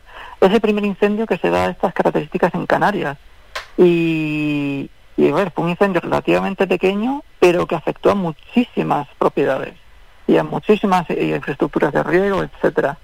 Eh, un incendio que avanzó muy rápido, en apenas un día, como se pudieron ver las imágenes, muy virulento, es un- donde se veía, así como tuvimos el incendio en mayo en Arico, que afectó solo la zona forestal, y no se veían estas escenas de la gente, eh, las, las viviendas rodeadas de, de- fuego, en La Palma sí lo vimos. Y eso, eh, cada vez más a lo- es a lo que se enfrenta Canarias, a posibles incendios que se puedan acercar a las zonas urbanas, y por eso lo- mi recomendación al principio, que las viviendas deben estar protegidas para que si viene un incendio, eh, pues incendio bordear la vivienda pero no la afecte. Ya, y en este caso de La Palma no, no era el caso. El- a ver, el caso de La Palma, lo que me comentan los compañeros de La Palma es que había muchísimas fincas abandonadas, eh, fincas, antiguas fincas agrícolas abandonadas, muchísimas viviendas también abandonadas y claro, ese es un problema que tenemos también en todas las islas. Muchos terrenos, hay vecinos que, que tienen su finca limpia, pero a- al lado tienen una finca completamente abandonada. Y eso es un problema que se tendrá que abordar en un futuro y de algún modo tratar de legislar o dar eh, garantía jurídica, seguridad jurídica a, a los vecinos para que se pueda actuar y limpiar en esas fincas abandonadas, que es un problema, eh, pues muchos herederos no desconocen que tienen esa propiedad. Hay fincas que están repartidas entre muchos herederos y no se ponen de acuerdo ni para actuar, ni para venderla, etcétera. Eso va pasando el tiempo hasta que sucede un incendio así y el que lo sufre es el, el vecino que realmente reside en el lugar. Sí, es que teníamos el dato de hace unas semanas que mm, en nuestro incendio aquí en Gran Canaria se llegaron a contabilizar más de mil bienes etnográficos que se descubrieron después de los incendios. Es decir, pues estaban pues, muchos tapados por matorrales, por, por, por arbustos. Hombre, esto es un poco llamativo. Sí, a ver, eh, en los años 60, 70, Gran Canaria vivió el- la, la migración de las zonas rurales a las zonas urbanas por un turístico y se abandonaron todas esas, todas esas explotaciones. Eh, en este caso, ya no estaban en explotación, no tenían ningún valor, digamos que económico, sí que tenían un valor patrimonial. Y, a ver, el incendio los ha, los ha descubierto. También es verdad que eran infraestructuras, muchas de ellas construidas en piedra, que no se ven afectadas por el, por el fuego. Y ahora, pues bueno, lo que se ha permitido es descubrirlas, inventariarlas, y bueno, y si no se sigue, si no se vuelve a hacer nada, pues se volverán, si no se vuelven a poner en explotación, no se hace con ningún, tipo de intervención, pues volverán dentro de 20, 30 años a estar cubiertas de vegetación. Bueno, esperemos que no y aprendamos también de, nuestros errores. Por cierto, hay muchos mitos ¿eh? en torno a los incendios y en vuestra página web, que para todo aquel que quiera entrar y quiera participar es fenisgrancanaria.com, en el apartado de blog os encargáis de, de desmentirlos o desmitificarlos en este caso. Sí, a ver, eh, digamos que por la, llama mediática, eh, eh, no la llama real, cuando sucede un incendio empiezan a surgir distintos mensajes sin ningún tipo de criterio técnico y parece que, que corren como la pólvora y bueno, la gente empieza, como el caso de los hidroaviones, ¿no? Empiezan a demandar que se instale una, una base de hidroaviones en Canarias. Nosotros siempre decimos que los, que los hidroaviones bienvenidos sean en ciertos lugares, ¿vale? Lo que no creemos que como ciudadanos y que creemos que los recursos públicos se gestionen de la manera más eficiente, tener una base de hidroaviones aquí permanente con el coste que conlleva, nosotros técnicamente pensamos que esos recursos se deberían dedicar a prevención, a financiar, por ejemplo, el pastoreo preventivo, a financiar a, por ejemplo, a vecinos que puedan limpiar sus viviendas y no un hidroavión que la mayor parte del año va a estar parado. Porque Gran Canaria y, Canarias en general tienen unas condiciones hidrográficas muy complicadas y no siempre pueden actuar. De hecho, un incendio de, de, de, Arico, de, mayo, aun teniendo los hidroaviones eh, desde el primer momento, porque estaban aquí haciendo maniobras, no pudieron, durante las primeras horas no pudieron hacer mucho y cuando la mar se puso un poco picada ya no podían repostar en, en el mar, tenían que repostar en el aeropuerto. Nosotros defendemos eh, la implantación, por ejemplo, de, una base de, helicópteros, de CAMO, que eso sí que son muchos más, mucho más versátiles y mucho más prácticos para las condiciones de Canarias. Y, e insisto, y cualquier tipo de financiación estatal o, regional que se pueda dedicar a la gestión forestal tiene que ir dedicada a la prevención. Está claro, esa prevención que, que, nos está explicando Roberto Castro, pero que, sigue costando, le sigue costando a los administradores invertir en, esta prevención. No sé si es porque no se ve o, por qué, pero, pero es cierto y es un problema que tenemos pues que, se va agravando a lo largo del tiempo. Y luego hay otros tantos mitos más ¿eh? que, comentáis en el blog. Tampoco vamos a comentar ni a, ni a explicar todos, pero bueno, porque es que la gente, todo el mundo se anima a, a hablar, ¿no? También de muchas veces sin mucho conocimiento mm, sobre la deforestación, sobre la importancia de cortar árboles también habláis de la pinocha, ¿no? O si los bosques están descuidados o no en vuestro blog. Sí, a ver, se habla sobre la pinocha, que no se puede, que no se que, la pinocha solo da fuego. A ver, la pinocha son, la pinocha forma parte de un ecosistema, que es el ecosistema de Pinar. Debajo de la pinocha eh, eh, existe un ecosistema eh, por debajo que, que es tan importante como tan importante más que el arbolado. Entonces, lo que no se puede es retirar la pinocha recurrentemente y dejar siempre el derno pelado. Eh, de una manera equilibrada sí se puede ir recogiendo pinocha y de hecho hay lugares en la isla donde se puede recoger pinocha. Lo único que hay que hacerlo es de manera organizada. Y, el, y si a cualquier ciudadano o cualquier ganadero o agricultor quiere recoger pinocha, puede solicitarlo al, al, cabildo y se le dará autorización para recoger mensualmente, trimestralmente en ciertos lugares de la isla, puede pasar a recoger la pinocha. Roberto, ya para despedirnos, eh, todo aquel que quiera participar con ustedes, hemos dicho, ¿no? felizgrancanaria.com, mmm, que se animen, ¿no? Que pueden hacer, como pueden también seguir enviando alguna imagen, algo diferente, ¿no? Que poder aportar a vuestra página. Eh, sí, bueno, a ver, nosotros el proyecto de, recopilar imágenes, eh, digamos que a finales de año lleva a terminar, porque digamos que nuestro objetivo en los primeros 24 meses se han cumplido, y ahora pues seguimos con distintas iniciativas o distintos proyectos que pondremos en marcha a final de este año, pueden estar al tanto tanto en nuestra página web como en las redes sociales, en Twitter, Instagram o Facebook. Eh, ahí vamos subiendo periódicamente contenidos y todas las iniciativas que vamos a poner en marcha. De hecho, mañana eh, comenzamos unas charlas eh, relacionadas con eh, la problemática de los herbívoros en las islas y cómo está afectando, por ejemplo, a espacios como Gugui en, Gran Canaria. Entonces, desde una perspectiva de salud y bienestar animal y una perspectiva de qué supone la intervención de estos herbívoros que están asilvestrados para la conservación de una riqueza natural como es Gugui, pues vamos a contar con distintos expertos que nos van a, aportar eh, mucho más conocimiento del que tenemos nosotros y va a estar muy interesante. Lo vamos a hacer en directo en Instagram eh, lo estamos promocionando en, distintas redes y nada, les invito a que se pasen, así nos conocen un poco. Eso es, qué bueno y qué adelanto también además. Lo dicho, fenisgrancanaria.com es la página web, a través de redes sociales ya sabéis buscarlo, en el buscador, en la lupita, ponéis Fenis Gran Canaria y ya os va a aparecer su cuenta original y podéis ya ver ¿no? lo que vayan haciendo, todas las actividades que vayan desarrollando y los pasos que también eh, desde Fenis Gran Canaria están, están siguiendo. Y hoy hemos hablado con su director técnico, con Roberto Castro. Roberto que ha sido un gran placer charlar y presentar a todos los oyentes Fénix Gran Canaria. Muchísimas por estos minutos, que pase un gran día. Muchísimas gracias a vosotros. Un saludo. Somos la mejor información, música y entretenimiento. Las mañanas de Faikán. Y siempre aprendemos ¿eh? con los que más saben de estos asuntos. Nos vamos a ir a publicidad, toca parar un poco, toca por tanto ir a la publi, a la vuelta. Nos vamos a ir, bueno, tiene informativo, aunque llegue con un poco de retraso, no pasa absolutamente nada. La cosa es informar, luego toca deporte, luego llegará Jesús Rubio con territorio amarillo y recordamos hoy a las 11 Hablamos con uno de los grandes cineastas que tenemos aquí en el archipiélago, bueno, que también es escritor, es un máquina, Helio Quiroga, quien ha presentado, bueno, está presentando los días 31 de agosto y 3 de septiembre en los centros penitenciarios de Gran Canaria, Las Palmas 1 y 2, su película La estrategia del pequinés.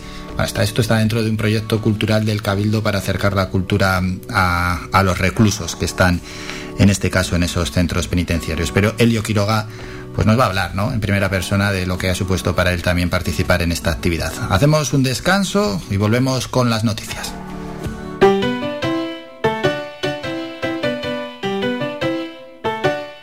Estás escuchando Faikan Red de emisoras Gran Canaria. Sintonízanos en Las Palmas 91.4. Faikan Red de emisoras. Somos gente. Somos radio.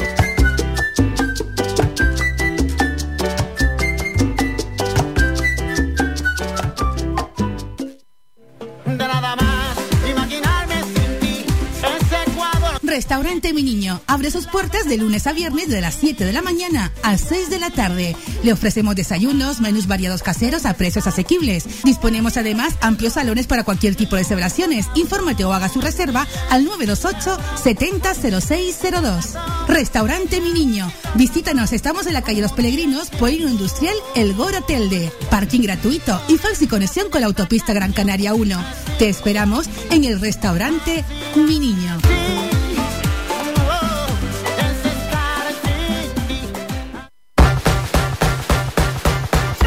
La mejor solución en carpintería te la ofrece Carpintería Carpicán. Te ofrecemos múltiples servicios, armarios a medida, puertas, armarios de cocina, decoración en madera, reparaciones, colocación de tarimas, lacados de puertas y muebles. Y nos puede contactar por teléfono WhatsApp 680-480-662. Recuerda, 680-480-662. Además, estamos en Facebook, Carpintería Carpicán. Tu próximo proyecto debe estar en manos de profesionales. Carpintería Carpicán.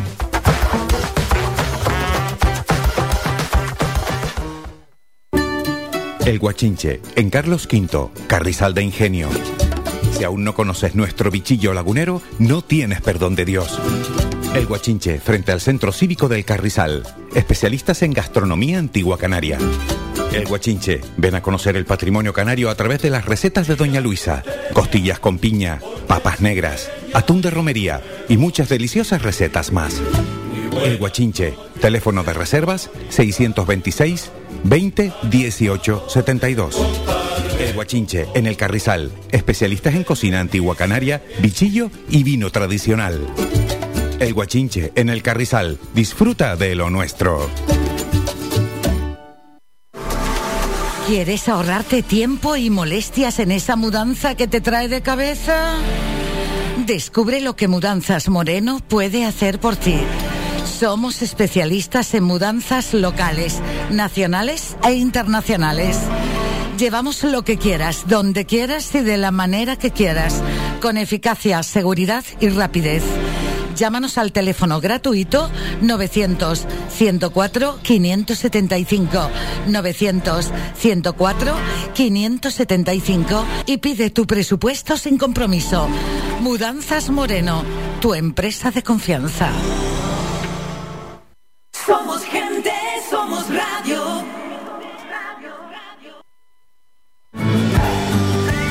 Somos la mejor información, música y entretenimiento. Las mañanas de Faikán.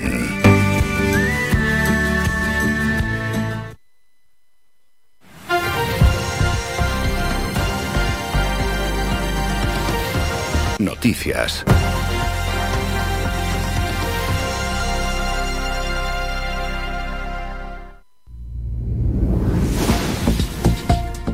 Tiempo ya para el boletín informativo con unos minutos de retraso, pero vamos con él. Hablamos de los datos de la pandemia. Sanidad registra 154 casos de COVID-19 en las últimas 24 horas. Son cifras en las que nos movemos esta semana. De los 156 casos, 67 corresponden a Gran Canaria, 57 a Tenerife, 14 a Lanzarote, 9 a Fuerteventura, 6 a La Palma y 3 a La Gomera.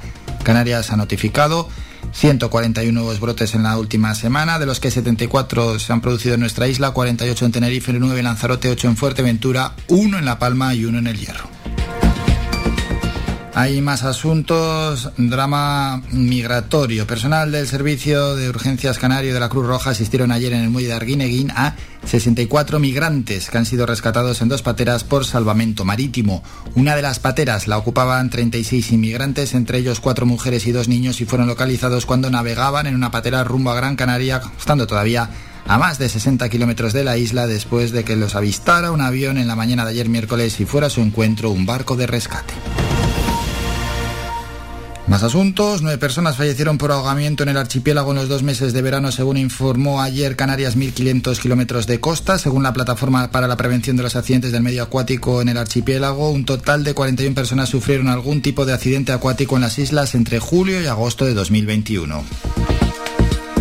Ya en otro orden de cosas, el gobierno regional sopesa requerir a los trabajadores públicos que no estén vacunados contra la COVID-19 que se sometan periódicamente a pruebas diagnósticas. Así lo indicó ayer el presidente canario Ángel Víctor Torres, en la que ha matizado que más que obligar, lo que se busca es tener la máxima seguridad sanitaria de diferentes maneras, ya sean pruebas diagnósticas, estar vacunados u otras alternativas.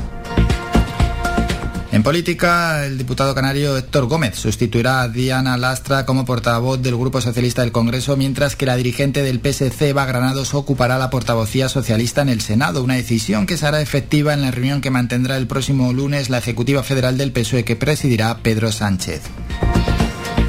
El alcalde de Santa Cruz de Tenerife, José Manuel Bermúdez, solicitó ayer al gobierno regional y a la administración del Estado en Tenerife, Costas, Capitanía Marítima y Autoridad Portuaria que se investigue de manera urgente la procedencia de restos de hidrocarburos encontrados esta semana en las playas de Almáciga, Benijo y Roque de las Bodegas. Y vamos a despedirnos con el apunte que tiene que ver con los datos del paro que acaban de salir hace escasos minutos. Tenemos los de ámbito general y es que el paro ha registrado su mayor caída mensual en el mes de agosto en nuestro país con 82.583 desempleados menos y en lo que se refiere al archipiélago la caída es de casi 20.000 personas.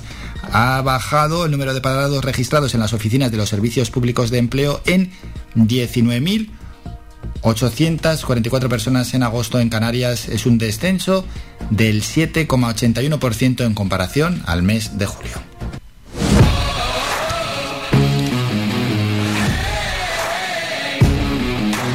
La actualidad deportiva.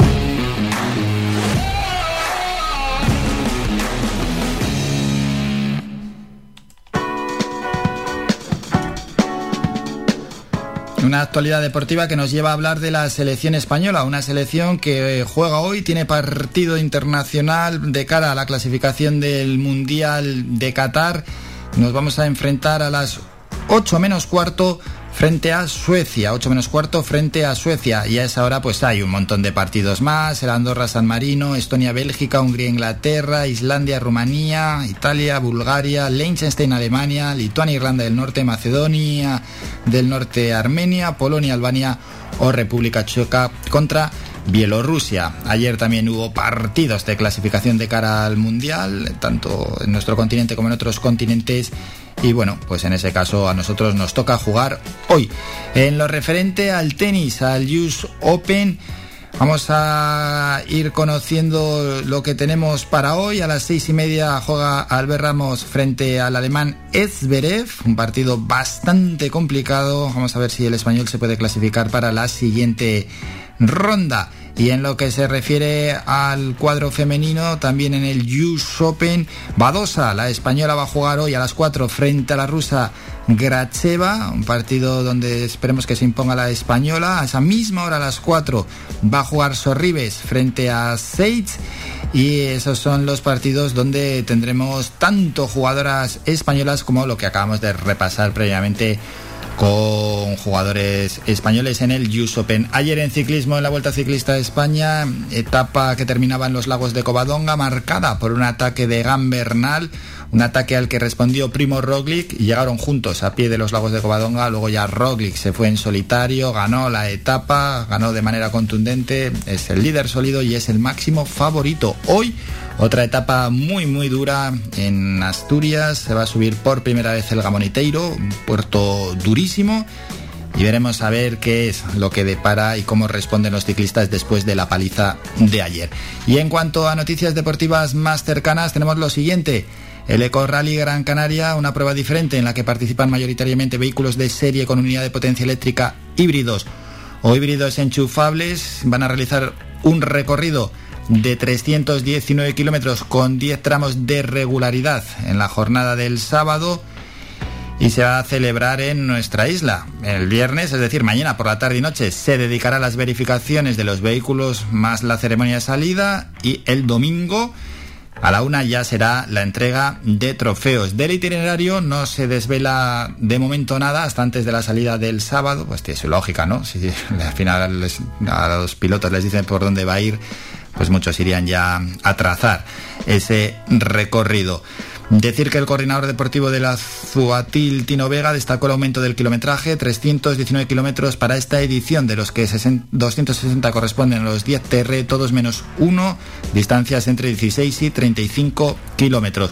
Otro evento deportivo para este fin de semana, los pilotos y equipos habituales del Campeonato de Canarias de Velocidad Trofeo Cabildo de Gran Canaria, convocado por el Motoclub Podium, están convocados para el domingo para disputar la segunda cita del año en el trazado del circuito de más palomas. Y el Rocasa Gran Canaria revalidó ayer su título de la Copa Gobierno de Canarias después de doblegar en el feudo de las Teldenses a las Zonzamas Zícar Lanzarote, equipo que actuará esta temporada en la Liga Guerreras Iberdrola tras su ascenso. El Rocasa, nuestro equipo 27-22. Hasta aquí la información deportiva.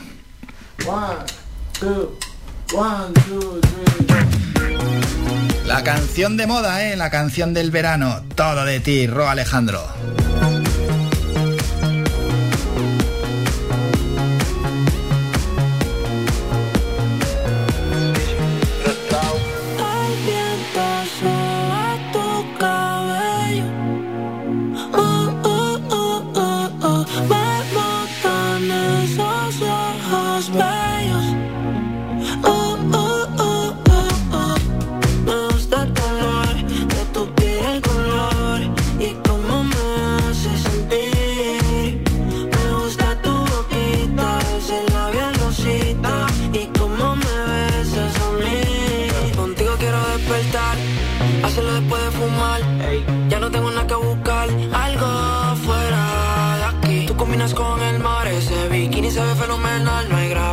me pueda leer.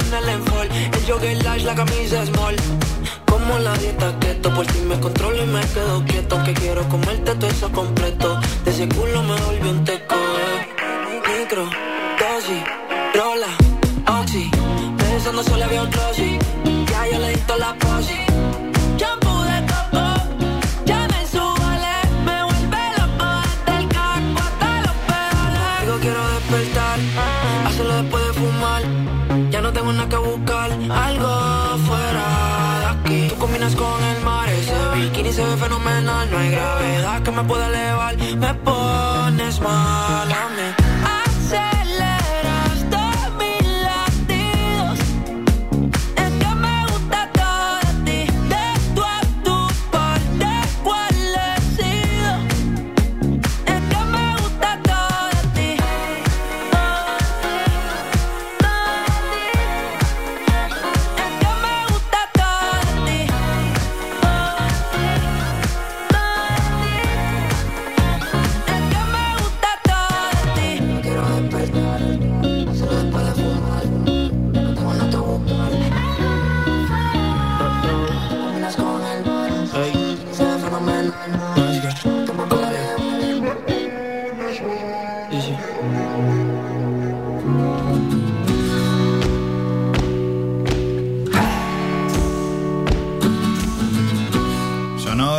Alejandro y la canción Todo de ti, la canción del verano, o una de las canciones del verano, tampoco lo podemos afirmar con rotundidad.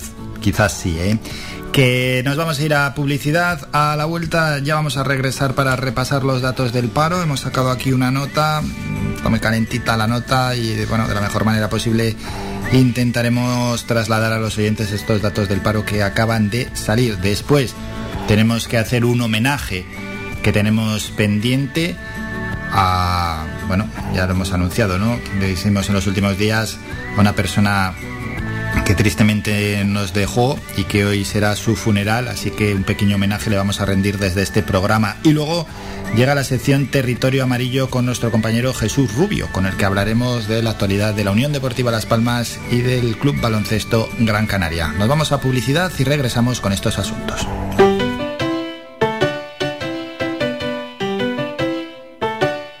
Estás escuchando Faikan Red de emisoras Gran Canaria. Sintonízanos en Las Palmas 91.4. Faikan Red de emisoras. Somos gente. Somos radio.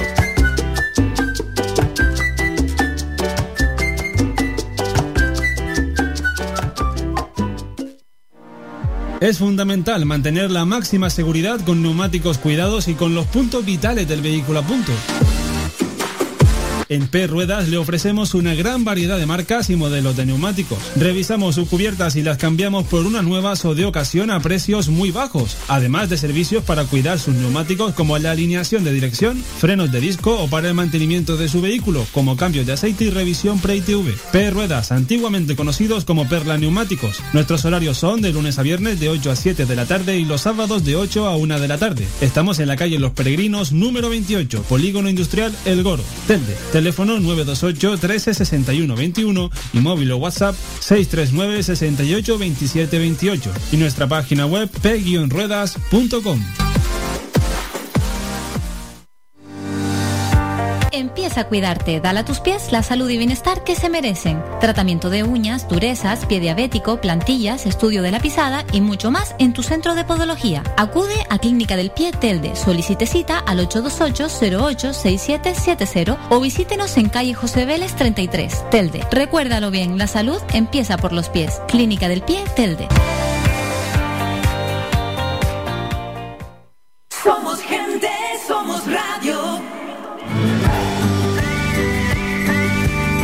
Escuchas Las Mañanas de Faicán con Álvaro Fernández.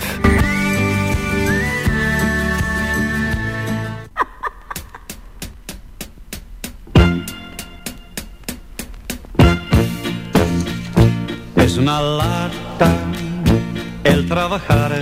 Tenemos que ir con los datos del paro, acaban de salir. Por cierto, mañana en la tertulia de los viernes analizarán los datos del paro registrados en el archipiélago. Vamos con ello. La bajada es buena, ¿eh? Ha bajado en 19.844 personas en agosto respecto al mes anterior, lo que sitúa al archipiélago como una de las autonomías con mayor caída del desempleo en el último mes. Cifra que supone un 7,81% en comparación al mes de julio y que sitúa la cifra total de desempleados, al menos los que están inscritos en las oficinas de empleo, en 234.257, según los datos que ha facilitado el Ministerio de Trabajo y Economía Social. Mientras la tasa interanual, el desempleo bajó en 23.149 personas en agosto en el archipiélago, lo que supone un descenso del 9%. Ese salto finales de agosto de 2020, finales de agosto de 2021. Por provincias, la nuestra, el paro disminuyó en 19.560 personas en el último mes y en 13.275 si se compara con agosto de 2020. Mientras que en la provincia de Santa Cruz de Tenerife el paro descendió en menos, en 9.284 personas respecto a julio y en 9.874 respecto al mismo dato de hace exactamente un año. Y de esas 234.257 personas sin empleo que tenemos en la actualidad en Canarias, se reparten de la siguiente manera. Afecta más el paro a mujeres que a hombres. 100.684 son hombres y 133.500 son mujeres. Por tanto, hay un, un balance de 33.000 mujeres más en paro. Y 14.000 son menores de 25 años y ya en, en los menores de 25 años cambia la situación, es decir, hay 7.200 que son varones y casi 6.900 que son mujeres. Por tanto, datos a estudiar. A estudiar porque hay 33.000 mujeres más que son mayores de 25 años que están en paro más que los hombres. Bueno, en cuanto a los sectores, lógicamente ha sido de servicios el que ha visto disminuir su número de personas sin trabajar en mayor porcentaje. 14.748, eso sí, hay un total de 181.200 parados en servicios, por delante de la construcción hay 1.154 parados menos y en agricultura 422 parados menos. Así casi 3.000 individuos que consiguieron trabajo en agosto no tenían empleo anterior. Bueno, en sectores, lógicamente, servicios, pues ha sido el que más ha ido. Suben los contratos firmados en las comunidades autónomas en agosto en 53.000. El paro en España ha caído en 82.583 personas y estos son, podemos decir, los principales datos del paro que podemos trasladar a los oyentes sin volver locos, lógicamente, a todos los oyentes, porque bueno, pues se pueden ir desgranando y desgranando y, y desgranando. Número total de parados en España, 3.334.000 desempleados. Número parados de total, totales en Canarias, 234.257.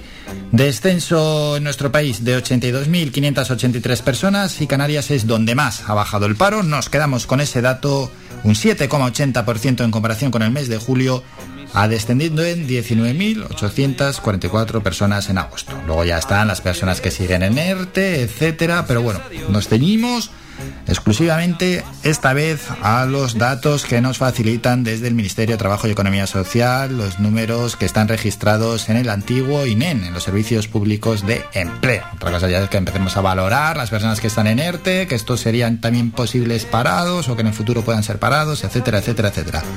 Hemos hecho este análisis. Hay que rendir homenaje. Vamos antes de nada a escuchar una cuña que tenemos disponible y después le vamos a dedicar una canción a Isidora Rivero Rivero, a Dorita Rivero. Vamos a, dedicar una canción pues de, cómo no, pues de José Vélez. Pero antes vamos a escuchar esa cuña.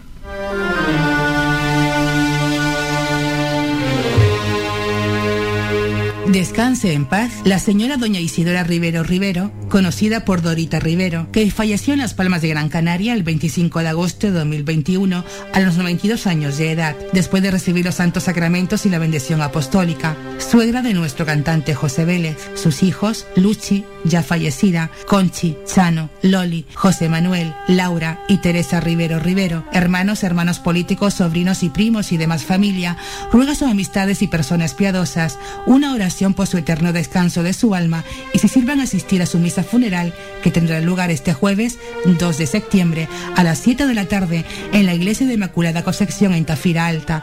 Favor que agradecerán profundamente. Descanse en paz la señora doña Isidora Rivero Rivero.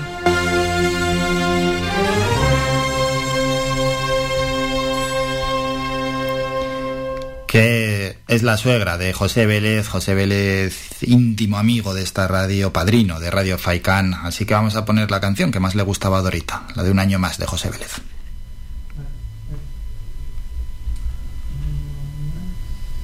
Bueno, a ver si suena que no nos juegue ahora, ahora. Parecía el, el ordenador, ¿eh? Que nos quería jugar una mala pasada, pero en un momento así, no, no, no, no.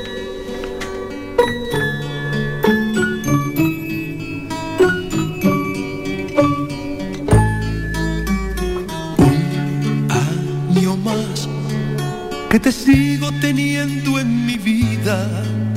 Un año más que te encuentro en mi cama dormida. Un año más y parece que el tiempo no pasa y las ganas de ti que me abrazan siguen siendo tan fuertes como antes y estarán junto a ti un año más.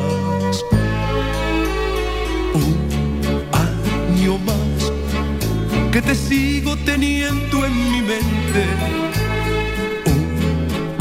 Un año más que te puedo mirar frente a frente. Un año más, uno más y parece mentira por más años que tenga la vida, siempre habrá entre tú y yo un año más.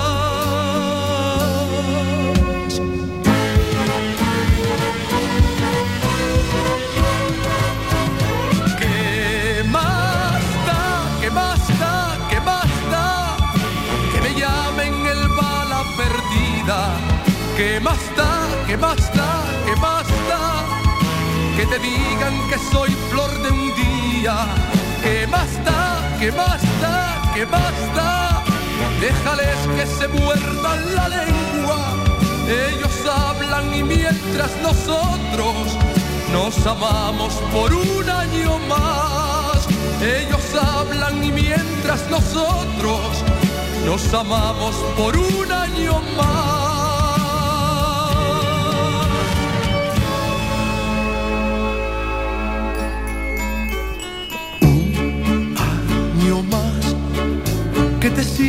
Teniendo en mi mente. Un año más que te puedo mirar frente a frente. Un año más, uno más y parece mentira. Por más años que tenga la vida, siempre habrá entre tú y yo un año más.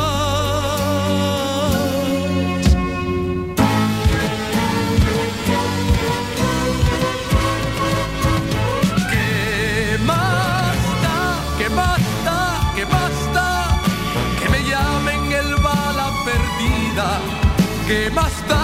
¿Qué más da? Que te digan que soy flor de un día. ¿Qué más da? ¿Qué más da? Déjales que se muerdan la lengua. Ellos hablan y mientras nosotros nos amamos por un año más.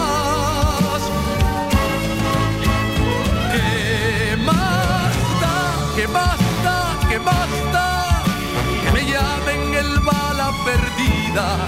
¿Qué más da? ¿Qué más da? ¿Qué más da? Que te digan que soy flor de un día. ¿Qué más da? ¿Qué más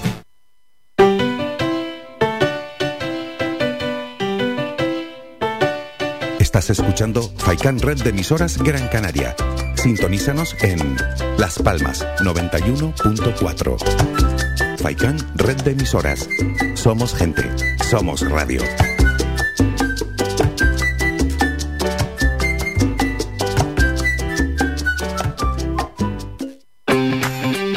Avenida, Bingo Triana, Bingo Gran París, Bingo La Ciel y Bingo Arucas han reabierto ya sus puertas con mayores premios y primas especiales.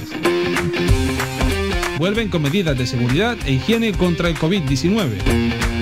Disponemos de aparcamiento vigilado y servicio de cafetería para nuestros clientes. Vende Bilingo y prueba suerte. Te esperamos. Juega de forma responsable. El abuso puede provocar ludopatía. Prohibido a menores de 18 años. Restaurante Mi Niño abre sus puertas de lunes a viernes de las 7 de la mañana a 6 de la tarde. Le ofrecemos desayunos, menús variados caseros a precios asequibles. Disponemos además amplios salones para cualquier tipo de celebraciones. Infórmate o haga su reserva al 928 700602. Restaurante Mi Niño. Visítanos, estamos en la calle Los Peregrinos, Polino Industrial, El Goro Telde. Parking gratuito y fácil conexión con la autopista Gran Canaria 1. Te esperamos en el restaurante Mi Niño.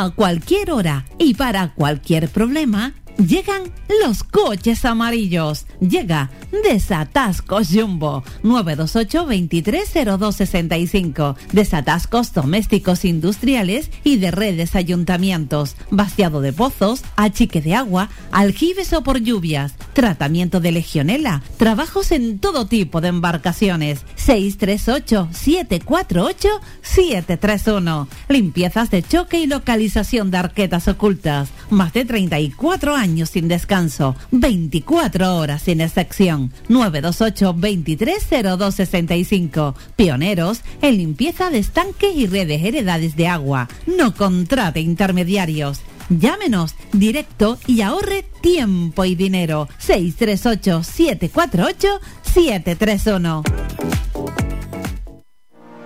Es fundamental mantener la máxima seguridad con neumáticos cuidados y con los puntos vitales del vehículo a punto. En P Ruedas le ofrecemos una gran variedad de marcas y modelos de neumáticos. Revisamos sus cubiertas y las cambiamos por unas nuevas o de ocasión a precios muy bajos, además de servicios para cuidar sus neumáticos como la alineación de dirección, frenos de disco o para el mantenimiento de su vehículo, como cambios de aceite y revisión pre-ITV. P Ruedas, antiguamente conocidos como Perla Neumáticos. Nuestros horarios son de lunes a viernes de 8 a 7 de la tarde y los sábados de 8 a 1 de la tarde. Estamos en la calle Los Peregrinos número 28, Polígono Industrial El Goro, Telde teléfono 928 13 61 21 y móvil o WhatsApp 639 68 27 28 y nuestra página web p-ruedas.com.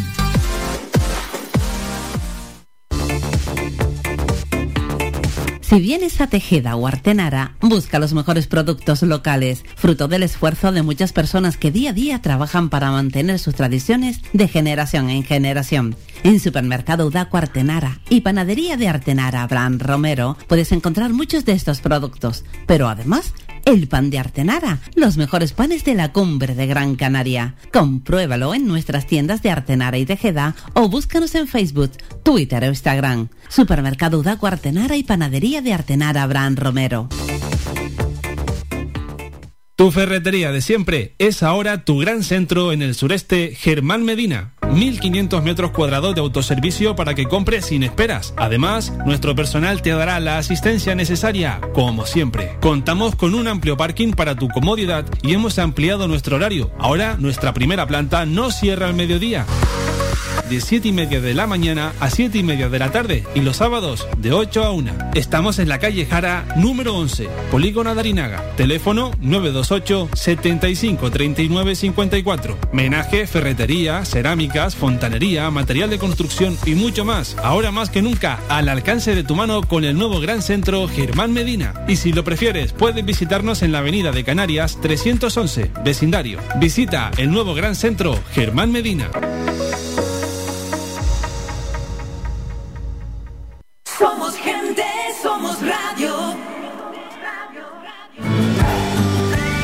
Somos la mejor información, música y entretenimiento. Las mañanas de Faikán.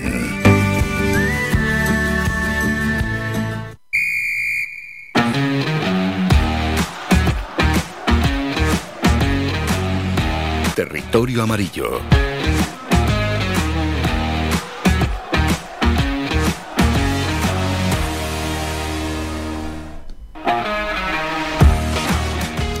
Momento ya para ir con la actualidad deportiva y especialmente con la actualidad que tiene que ver con nuestro equipo de fútbol y el de baloncesto. Hay más equipos de fútbol y de baloncesto, pero los dos principales, la Unión Deportiva Las Palmas y el Club Baloncesto Gran Canaria. Y para hablar de este asunto estamos no con Jesús Rubio, como no puede ser de otra forma, quería decir, con nuestro compañero de Unión Amarilla. Jesús, buenos días.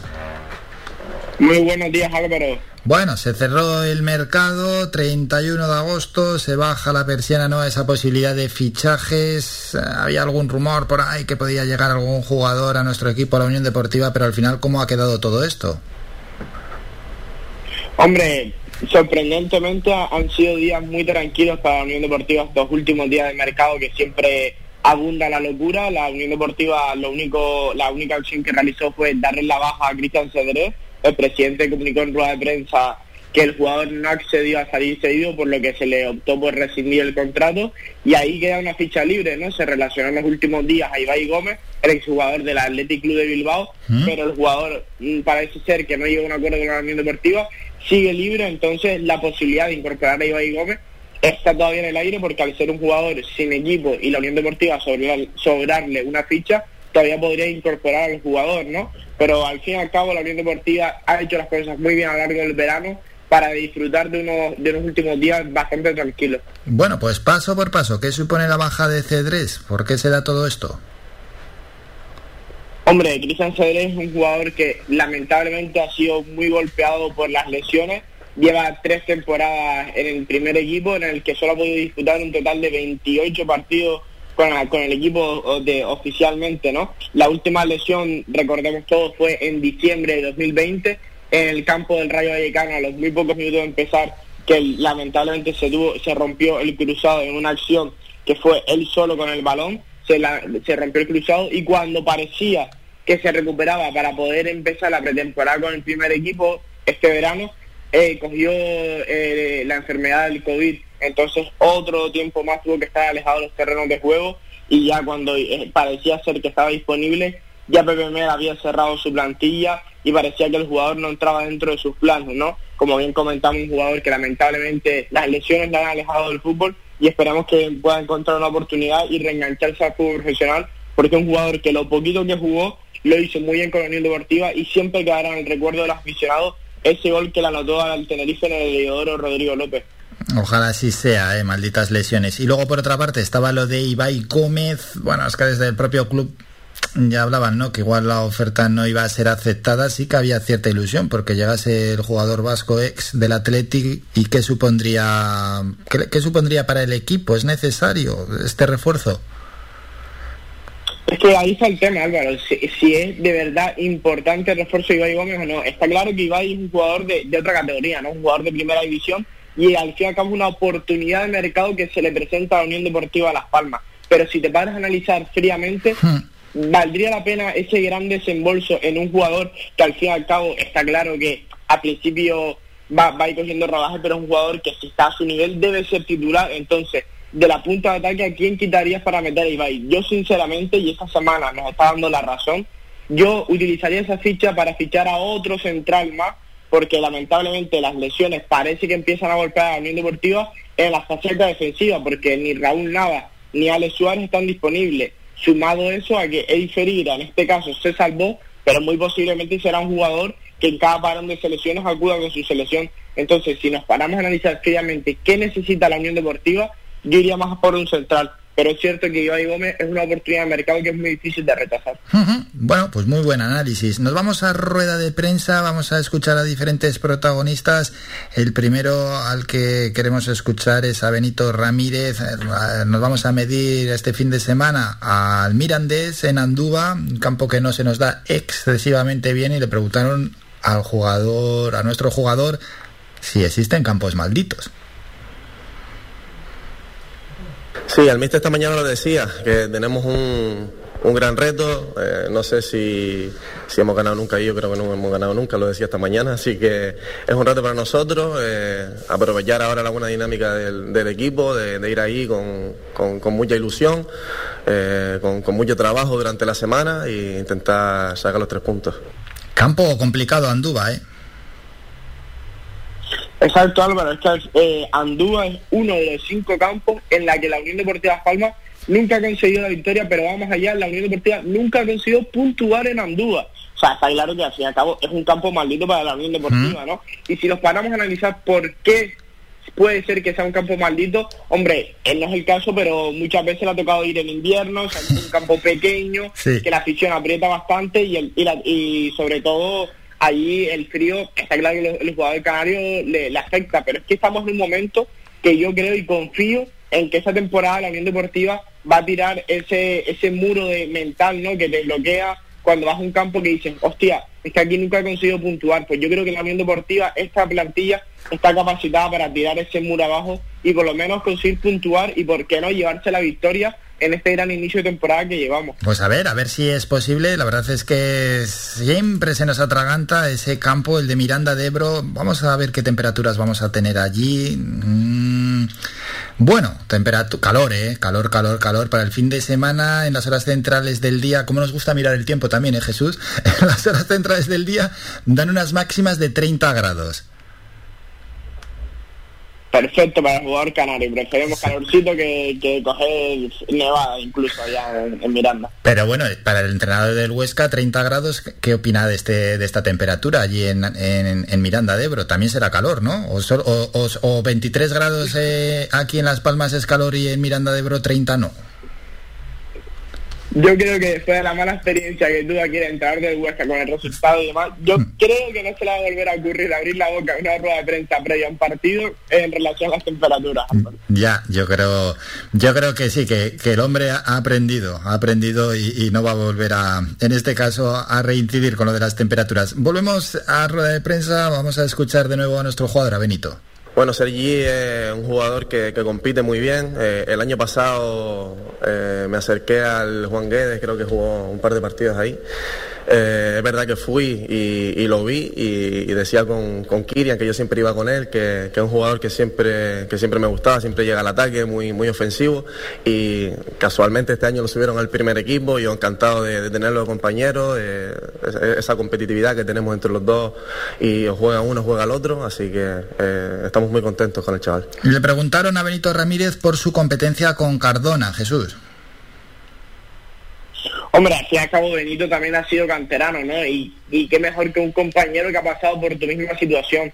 Ya Benito también en su momento, hasta afianzarse en el primer equipo, fue como Sergi Cardona, un jugador intermitente que alternaba las apariencias en el primer equipo con el filial. Entonces yo creo que Sergi Cardona ahí tiene un muy buen profesor que la, que le ayudará sobre todo a entender que por muy bueno que sea, siempre tienes que esperar tu oportunidad en segunda división y que solo los jugadores diferentes y, de- y estratosféricos, como fue el caso de Pedri y parece ser que es el de Moleiro, irrumpen y ya, y ya se afianza en la titularidad, ¿no? Es normal y evidente que en estos primeros en estos primeros partidos y convocatorias que tiene vaya vaya entrando poco a poco, pero es un jugador que ya en Girona confirmó lo, lo que se venía sospechando desde las cadenas inferiores, que es un jugador con muchísima actitud y que posiblemente pueda tener mucho futuro en el primer equipo en esa posición de lateral izquierdo. Dejamos rueda de prensa de Benito Ramírez. Mañana vamos a hacer un amplio análisis, análisis perdón, del partido que nos va a enfrentar al Mirandés el domingo desde las 5 y cuarto, pero una breve pincelada. Tenemos alguna ausencia, ¿no?, para viajar. Sí, parece ser que ya es confirmada la ausencia de Alex Suárez, que tampoco pudo estar contra el Huesca porque tiene pinta de que está arrastrando unos problemas de rodilla que le alejan de los terrenos de juego. Y la sorpresa saltó esta semana cuando Raúl Navas ayer no sale a entrenar porque se dice desde el club que está arrastrando unas molestias también durante, ya lleva varios, varios días, entonces eh, parece ser que es muy posible que el club opte también por dejar a Raúl Navas aquí en la isla y la pareja central sea Eric Curbelo y Eric Ferreira, que han sido dos jugadores que sí han compartido titularidad en una defensa de tres, pero que eh, solo ellos dos de central todavía no, no han compartido minutos. Entonces será todo un reto para el jugador Eric Curbelo, que ha hecho esta- temporada como ha perdido su puesto de titular en favor de Raúl Navas. Y en el momento de dejar la información de la Unión Deportiva Las Palmas, ha renovado Pejiño, ¿no?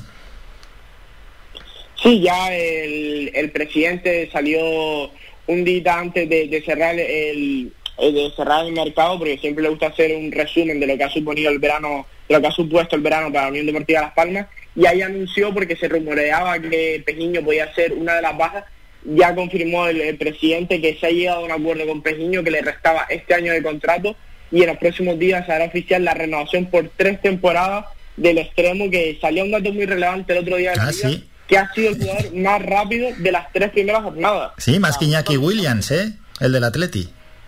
Sí, sí, sí.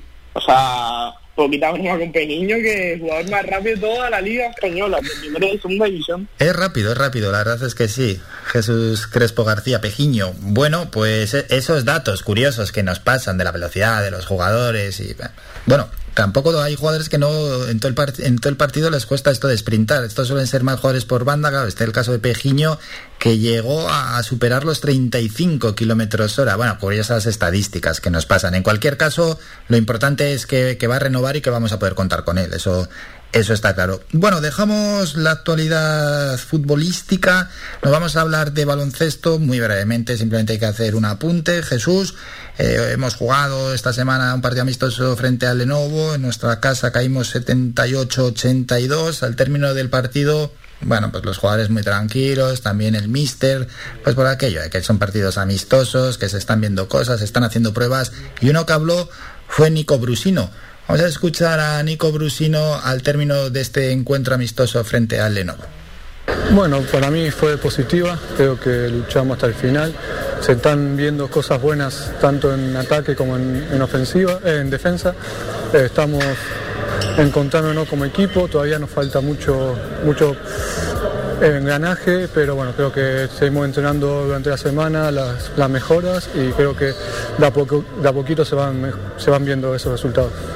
Jesús, y mañana partido frente al San Pablo en Burgos, a las 7 y cuarto. ¿Qué burgaleses estamos esta semana, tanto en fútbol como en baloncesto? Bueno, el equipo que empieza, que sigue rodándose. Sí, en lo general, como bien comenta Brusino, el equipo va ganando en actitud y en intensidad. Y en lo particular, sobre todo, destacar a Artem Pustovoy, ¿no? El, el pívot ruso que llegó procedente del Barcelona, que consiguió 19 puntos y 6 rebotes y parece que fue dueño y señor del partido en la, en la zona interior, ¿no? Fue tanto en ataque como en defensa un jugador imperial que sería una muy grata noticia para Gran Canaria, que si un problema tuvo el año pasado fue esa zona interior, ¿no? Que nos costó hacernos con ella y tan importante es en el baloncesto. Entonces creo que es la mejor noticia del partido contra el Liberastar, que como tú comentas Álvaro, simplemente es para seguir cogiendo rajas al equipo y sobre todo ir engranando a todos los fichajes que han llegado este verano. Y bueno, no nos vamos a ir sin lo que ha sido casi el sálvame de- del mundo del deporte, el cierre de mercado de fichajes en España. Al final no viene Mbappé, pero vaya movimiento a tres bandas que hubo entre Atlético, también estaba el Chelsea, estaba el Barça, estaba el Sevilla, bueno, cuatro bandas, no tres, cuatro bandas. Increíble, ¿eh? El cierre de mercado, Jesús. Bueno, fue fue espectacular ya no solo por la por la gran operación que, eh, como tú dices, engloba cuatro equipos, sino el momento en el que se hace, ¿no? Parece que se cierra el mercado, no ha dado tiempo a, a la operación, pasan 20 minutos, media hora y se comenta desde la liga que los papeles sí entraron a tiempo. Finalmente parece ser que los papeles llegaron un minuto antes del cierre del mercado de la liga y es que Álvaro, ¿qué quieres que te diga? Para mí ha sido el mejor mercado de la historia del fútbol. Sin duda.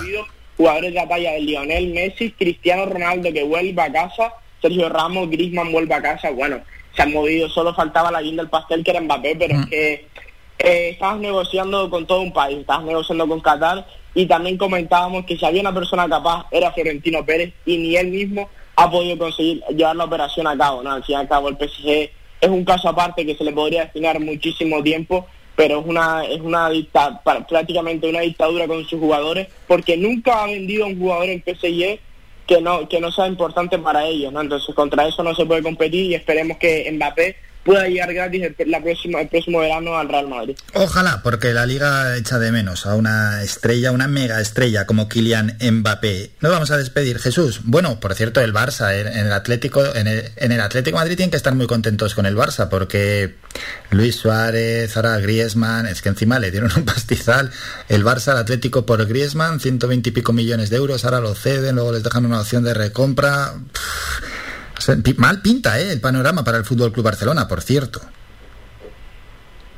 Hombre, lo que es muy trágico para el Fútbol Club Barcelona tiene que ser muy duro para sus aficionados es que haya pasado unos años de tener la mejor delantera del mundo, Neymar, Messi, Sí. Suárez, a que ahora su delantera sea Luke de Jong, Sergio Agüero y, y Dembélé, ¿no? O Ansu Fati cuando se recupere. Entonces la verdad que, que da mucha pena y, y tiene una pinta que van a ser años muy duros para el Barcelona y el Atlético Madrid que siempre encuentra chollos en, en Can Barça, ¿no? Ya. Porque hace ventas muy caras, como también el caso de Arda Durán, que es un jugador que al final casi ni jugó en el Barcelona, y después lo de Griezmann es una operación eh, financieramente hablando redonda, lo vendes por 120, traes a Joao Félix y ahora recuperas a Griezmann por 40 millones de euros. Nada, el Atlético de Madrid ha estado muy muy listo y sobre todo que ha, ha cumplido los deseos de, de Diego Pablo Simeone, ¿no? que siempre fue su ojito derecho y siempre ha quedado su regreso al equipo y ahora, posi pos no, sin quitar posiblemente, la, Sí, sí, sí, mejor plantilla de su historia.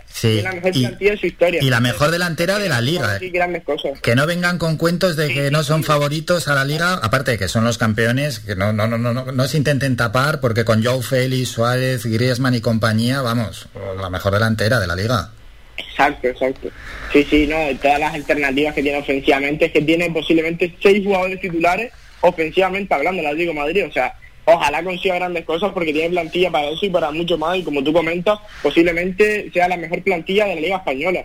De la Liga Española yo creo que sin la llegada de, de Kylian Mbappé, por, por- es que pues, para mí es la mejor plantilla de la Liga Española y la mejor de su historia. Eso es, y con el pedazo de entrenador, que es el Cholo Simeone, que es capaz de motivar a los más desmotivados del mundo. Jesús, que nos citamos para mañana viernes en la previa a ese partido que nos va a medir frente al Mirandés en Andúba con el objetivo de sumar. Vamos con, con las máximas expectativas, pero bueno, siempre es difícil, ¿no? El campo allí en Miranda de Bro. Jesús, que nos citamos hasta mañana. Feliz día. Bueno Álvaro, hasta mañana y ya deseando hacer ese análisis previo.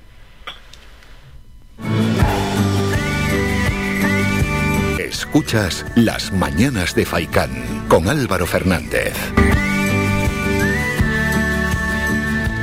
Nos vamos a ir a publicidad y a la vuelta vamos a ir ya directamente con el escritor, el cineasta Elio Quiroga, un auténtico lujo, ¿eh? Tenerlo aquí entre nosotros porque, entre otras cosas, bueno, el cineasta gran canario ha presentado, lo está haciendo, estuvo ya el 31 de agosto y va a volver mañana en los centros penitenciarios de Gran Canaria, Las Palmas 1 y 2, su película La estrategia del pequinés, que es, por cierto, una novela del escritor Alexis Ravelo, y todo esto está dentro de un programa de actividades culturales que está moviendo el Cabildo de Gran Canaria en torno a nuestros reclusos.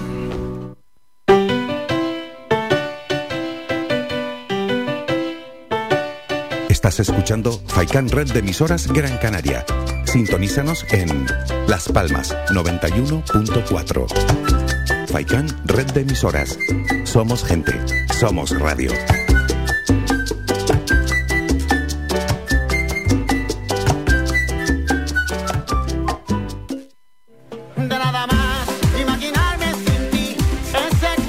Restaurante Mi Niño abre sus puertas de lunes a viernes de las 7 de la mañana a 6 de la tarde. Le ofrecemos desayunos, menús variados caseros a precios asequibles. Disponemos además amplios salones para cualquier tipo de celebraciones. Infórmate o haga su reserva al 928 700602. Restaurante Mi Niño. Visítanos, estamos en la calle Los Peregrinos, Polino Industrial, El Gora Telde. Parking gratuito y fácil conexión con la autopista Gran Canaria 1. Te esperamos en el restaurante Mi Niño.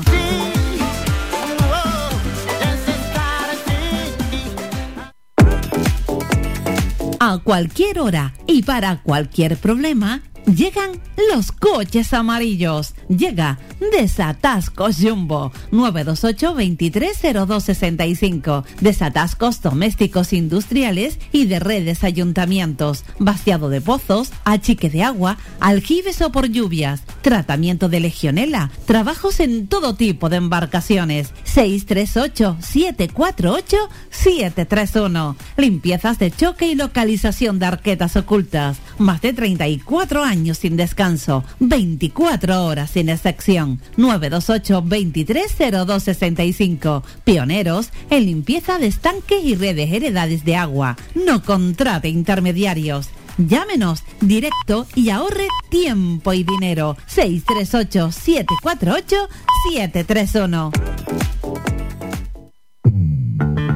Ven a Toyota en Miller Bajo. Descubre el sub Toyota CHR híbrido eléctrico y llévatelo con una cuota a tu medida con Toyota Easy. No todos los híbridos son iguales. Toyota CHR híbrido eléctrico. Evolucionando desde 1997. Toyota Miller Bajo se encuentra en la calle Diego Vega Sarmiento número 5. El Guachinche, en Carlos V, Carrizal de Ingenio. Si aún no conoces nuestro bichillo lagunero, no tienes perdón de Dios. El Guachinche, frente al Centro Cívico del Carrizal. Especialistas en gastronomía antigua canaria. El Guachinche, ven a conocer el patrimonio canario a través de las recetas de Doña Luisa. Costillas con piña, papas negras, atún de romería y muchas deliciosas recetas más.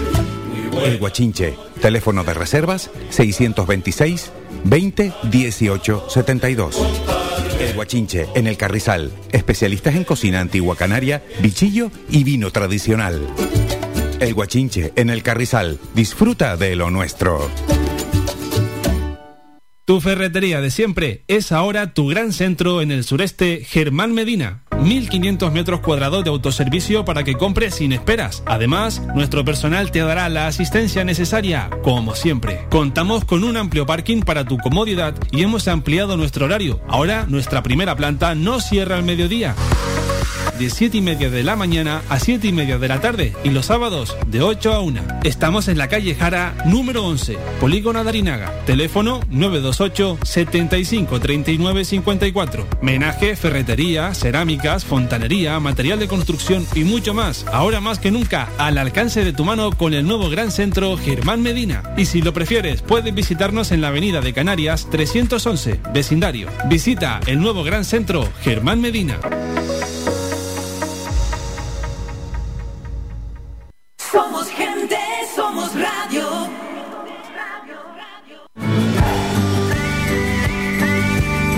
Escuchas Las Mañanas de Faicán con Álvaro Fernández.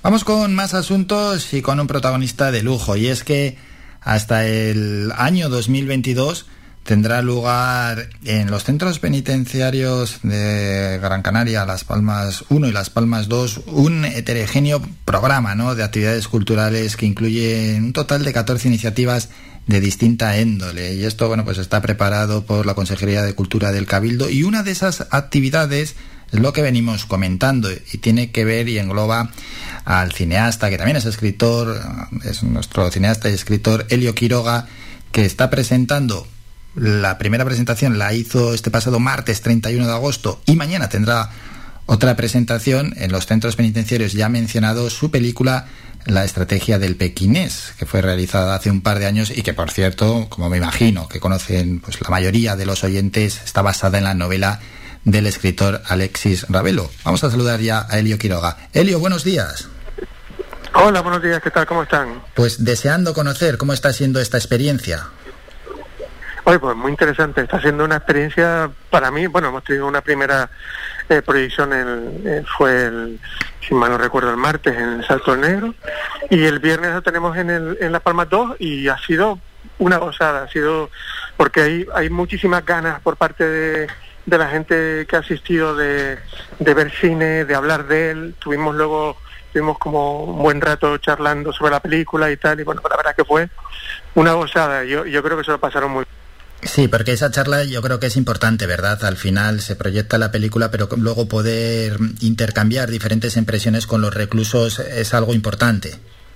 Claro, totalmente, porque aparte es una película, en este caso la, la película la eligió, eligió el Cabildo, la eligió el, y tomamos la decisión de que efectivamente es una película de cine negro, que puede estar también que se desarrolla en Las Palmas, y la parte la novela de Alexis es maravillosa y todo eso pues hace una especie de magia, ve, también uno su propia ciudad.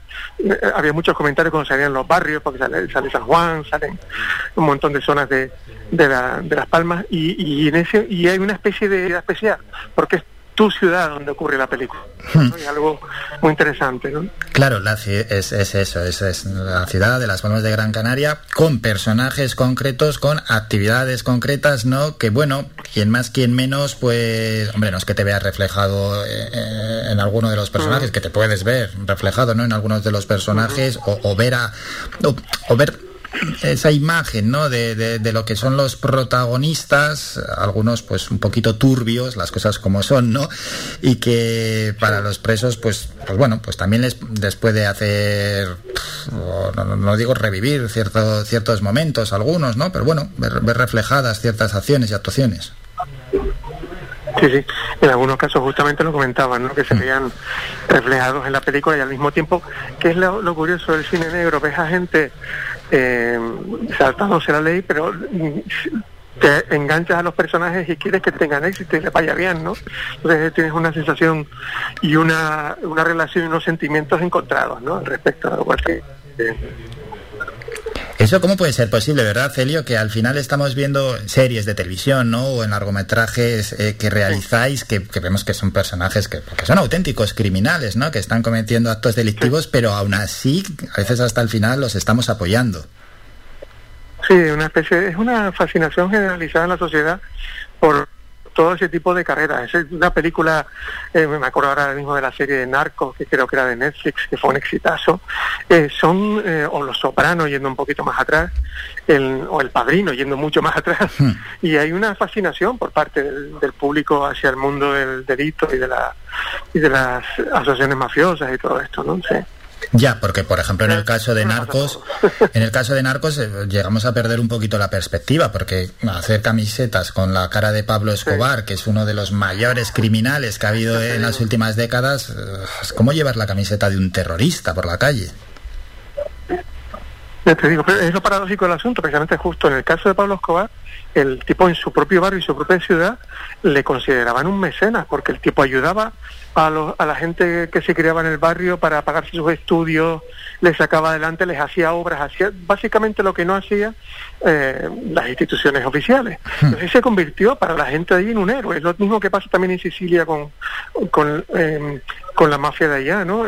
En los locales lo miran de una forma completamente contraria, ¿no? Es curioso, ¿no? Sí, y luego está no la fuerza que tiene el contenido audiovisual para el espectador medio poder crearnos una imagen concreta de alguien o de algo. Claro, totalmente, juegas con emociones. La, la novela original de Alexis y la peli también quiere contar esa historia. Habla de gente que, que básicamente están perdidos en este mundo en el que estamos, en el que eh, cada vez las cosas son más difíciles, cada vez cuesta eh, más seguir adelante y tomar la decisión del camino fácil. Una cosa a la que todos estamos expuestos y, y eso lo, es lo que es, también es muy típico del cine negro, te das cuenta de que en cualquier momento puedes estar en una situación similar, ¿no? Mm. Es, es muy fácil que te puedas identificar con, con el drama de los protagonistas. ¿no? Pues sí, aunque tenemos una vida que es muchas veces tristemente rutinaria, un golpe del destino nos puede cambiar uh -huh. la vida. Es, yo también lo creo así. Efectivamente. Hmm. Elio, ¿qué, es, ¿qué aprendizaje le deja el, bueno, su primer paso, ¿no? Por el centro penitenciario y mañana vuelve. Sí. Sí, pues básicamente en, en, en esta primera experiencia ha sido un encuentro directo con, con, los internos que quisieron asistir a la proyección. La sala estaba llena y fue un, una relación entusiasta. También me encantó, la, ovacionaron la peli, hubo aplausos al final. Ya te digo, estuvimos prácticamente una hora luego charlando y había una especie de, de sensación de, eh, aparte de que se lo habían pasado bien, uh -huh. de hambre, de, de, de, hablar, de comunicar, de intercambiar ideas. Y eso para mí es maravilloso, eso vale su peso en oro, haber podido ayudar a eso. Qué bueno, y es una experiencia que sin duda debe sumar ¿no? en, en su profesión, bueno, tanto como cineasta y tanto también como escritor. Sí, Jolín, totalmente, sin duda. Lo estaba pensando justo cuando nos, nos marchábamos, que eh, hay una, una, especie de antes y un después. Yo nunca había estado en un centro penitenciario, entonces también al mismo tiempo vives eh, esas situaciones en las que está un montón de gente que no le ves nunca porque están obviamente recluidos uh -huh. y que y que madre mía es complicado Tú, tiene que ser es muy duro vivir ahí dentro no tienes acceso a internet no tienes móviles no tienes comunicaciones apenas tienes eh, eh, me, medios de, de, entretenerte y, y, y, y, lo que ocurre que también es que mucha gente se dedica a a, a eh, estudiar profesiones y este tipo de cosas, ¿no? Y al mismo tiempo te das cuenta que cualquiera le puede pasar esa es otra cosa, ¿no? Y al mismo tiempo contarte con semejantes tuyos, seres humanos como, como usted y como yo, uh -huh. que simplemente han tenido un pequeño problema en la vida, ni más ni menos, eso es. Eso es, ¿no? Y que bueno, que hayas podido transmitir también y ese aprendizaje que te queda, ¿no? Porque el vivirlo desde dentro, la dureza que, que, es estar tiempo pues en un centro penitenciario, bueno, pues que queda ahí ese pozo en Helio Quiroga y que quizás a futuro nos lo pueda transmitir. Elio, no quería dejar pasar la oportunidad de preguntarle por el por el cine canario, ¿no? Que tan eh, en boca está últimamente, mm, bueno, como que está que tiene cierto vigor, cierta potencia, ¿no? ¿Cómo lo ve? Pues justamente ahora mismo está en una época en la que se le ya está viendo florecer. Hay una está habiendo un gran apoyo público que es, es, muy necesario para, para que los nuevos talentos afloren y aquí básicamente se trata de apoyar, como se habla en fútbol, de apoyar la cantera. Ya que hay un montón de gente con muchísimo talento y grandes capacidades que simplemente está deseando poder expresarse. Gente con voz propia, con estilo propio, que han, eh, están, se han bregado en el mundo del cortometraje y están dando el salto al mundo del largometraje o a la serie. Uh -huh. Y básicamente se trata de eso, de, de apoyo, fundamental, apoyar a la cantera. Aparte está el asunto de que luego vienen equipos a rodar aquí, películas extranjeras y demás, lo cual está muy bien, pero ese es otro asunto. Ese es otro asunto, sí. Sí, sí, ahora sí que comenta, sí. podemos comentar ese asunto. Ese apoyo y creérselo un poco también, ¿verdad? Por supuesto, una cosa importantísima y que nos pasa desgraciadamente no solo los canarios, sino los españoles, es que tenemos que tener un orgullo de lo que hacemos y una eh, y sentirnos eh, especialmente atraídos de las cosas que salen de nuestra tierra, porque no solo hablan de nosotros, sino que también pueden hablar de nuestra historia, etcétera. Eso es fundamental. Tenemos que, y es algo, insisto, es una asignatura pendiente, tanto en nosotros los canarios como en, en toda España, que es que tenemos que querernos más, que darnos cuenta de que lo nuestro es eh, estupendo y puede ser perfectamente mejor que lo que viene de fuera. Hmm. Y, y, y, el público derribar el mito ese de, uff, es cine español, oh, es cine canario. Pero vamos a ver, si no te has sentado ni, ni a ver el cortometraje o el largometraje y ya tienes ahí ese prejuicio y lo estás criticando. Efectivamente, y eso es algo que hay que combatirlo, sin duda. Es una forma de pensar que la gente entra en bloqueo y ya no... Es como, como ya no, no admite otras formas de ver el mundo, ¿no? Sino esa, ¿no? Pero eso se, se, se cura viendo una primera película, alguna segunda, y te cuenta de que aquí se hacen cosas absolutamente válidas, ¿no? Uh -huh. Válidas en todo el mundo. Totalmente. Eso es, en todo el mundo, que es que ya no estamos hablando que es un cine que se haga solo para consumo dentro de nuestro propio país, que es que ya se exporta y todo incluso. Es así, pero es que ya llevamos muchos años y todavía esa idea que siga pesando un poquito... Mmm, hay una máxima que no sé quién la dijo, que habla de, dice más o menos, lo cito de memoria, sé local si quieres ser universal. En cualquier festival grande, hablo de Cannes, Berlín, Venecia, las películas hechas en Hong Kong, hechas en Irán, hechas en, en, en Perú, que cuentan historias de peruanos, de iraníes, de gente local, son las que más triunfan porque son las que tienen más verdad. Y eh, seguir ese camino, creo que es un camino que podría ser muy interesante para que lo siguiéramos aquí, en las islas, porque aparte aquí muchas historias que contar súper interesantes. Pues sí, así es, y como, como ha comentado Helio, al final también este es un, un gran plató ¿eh? para poder rodar películas. Totalmente, y lo demuestran todos los rodajes que van viniendo aquí, que están creando una infraestructura de trabajo y una, y una pequeña zona de la industria, que son la gente que hace servicios, que pueden, eh, digamos, que vivir de ella, ¿no? Es algo que está muy bien, ¿Mm? pero que puede pasar, en cualquier momento puede desaparecer, porque eso ha pasado en, en, muchos lugares del mundo, los territorios se ponen de moda y dejan de estarlo, y ahí también tiene mucho que ver las autoridades públicas y cómo eh, velen por lo que facilita esos rodajes, que básicamente son los beneficios fiscales que se dan a las productoras, ¿no? El gobierno de Canarias está intentando que todo eso siga adelante, y mientras eso vaya bien, tendremos aquí rodajes importantes, sin duda. Pues sí, hubo esa variación en el régimen económico y fiscal, pero parece que ya que ya se va a corregir y que lógicamente pues eh, los rodajes que, que, se realicen aquí tributen pues en la cuantía que es la adecuada de, dentro del régimen económico y fiscal que tenemos en el archipiélago. Y ya para ir terminando, Elio, ¿en qué está trabajando ahora? Pues ahora estoy preparando un proyecto, es una película de dibujos animados, llevamos ya dos años con ellos. Se titula, por ahora se titula Winnipeg, el barco de la esperanza y es una historia real de un barco que se llamaba así, se llamaba Winnipeg, que en el año 1939 llevó desde Francia a Chile a 2.500 refugiados españoles que tuvieron que escapar del país por la guerra civil uh -huh. y que no tenían opción a regresar. Justamente ahora que tenemos a, en Afganistán a, a miles y miles de personas desesperadas por salir del país, pues eso nos pasó a nosotros en el año 39 y un montón de gente tuvo que irse y eh, les ofreció justamente el Estado chileno, a través del poeta Pablo Neruda, que fue quien organizó todo el viaje, eh, a, a estas 2.500 personas les, eh, les ofreció iniciar una nueva vida de cero en Chile. Allí se fueron. Eh, hoy en día esas personas ya son bisabuelos, algunos tatarabuelos, tienen cerca de 90 años, se llaman dos hijos e hijas de Winnipeg y contamos la historia, la odisea de ese barco y cómo llegó, ¿no? que me parece una historia fascinante, maravillosa. Una historia fascinante y, y que tiene...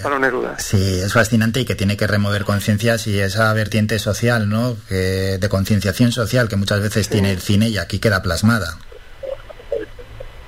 Totalmente, ese es el objetivo, ¿no? Contar una historia que necesita ser contada, porque como vemos hay cosas que no pasan de moda. Claro. Y ahí tenemos no solo a, los- a la gente de Afganistán, sino a la gente de Siria que llevan ya 10 décadas, 11 décadas de guerra civil, desesperados, escapando de su país porque simplemente no pueden vivir allí.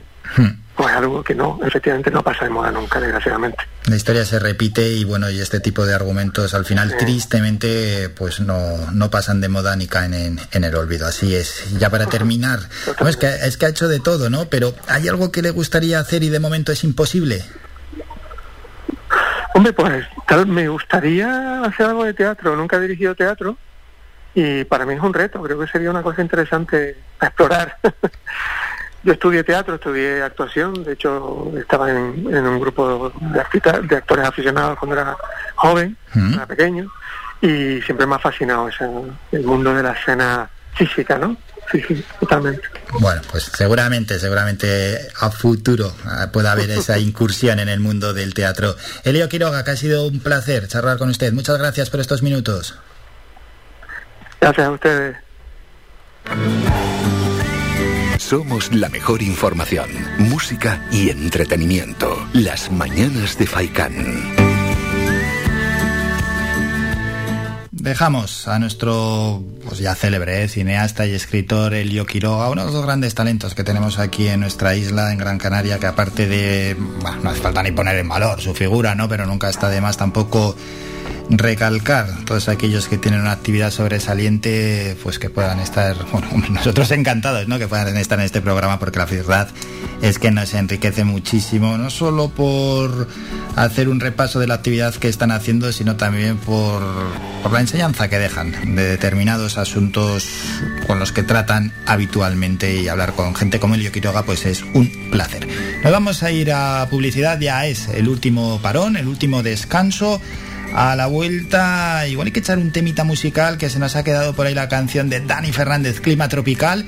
Y después hacemos ya el cierre, el habitual cierre con el repaso a las noticias de agencia y luego un par de medios digitales locales.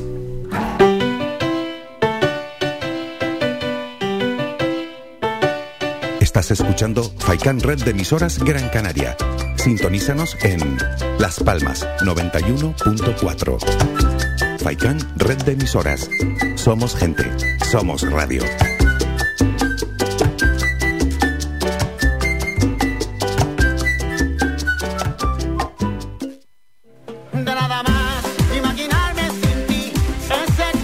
Restaurante Mi Niño abre sus puertas de lunes a viernes de las 7 de la mañana a 6 de la tarde. Le ofrecemos desayunos, menús variados caseros a precios asequibles. Disponemos además amplios salones para cualquier tipo de celebraciones. Infórmate o haga su reserva al 928 700602. Restaurante Mi Niño. Visítanos, estamos en la calle Los Peregrinos, Polino Industrial, El Goro Telde. Parking gratuito y fácil conexión con la autopista Gran Canaria 1.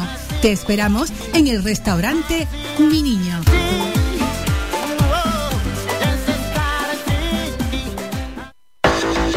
Más de 30 años en continua emisión, amplia cobertura en las islas de Gran Canaria, Lanzarote y Fuerteventura y más de 300.000 oyentes mensuales nos convierten en la opción ideal para publicitar tu negocio. Aprovecha nuestros descuentos e infórmate sin compromiso en el 928 70 75 25. 928 70 75 25. Faikan Red de Emisoras. Somos gente, somos radio.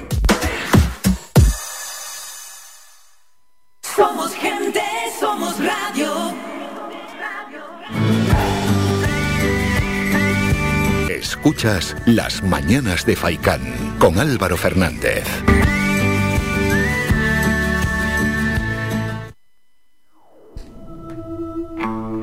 Este es el tema que hemos dicho que sonaría. Clima tropical, Dani Fernández. Desde la estrella polar nos fundimos junto a mis instintos, vértices que van a ti. Tropical. Ya no queda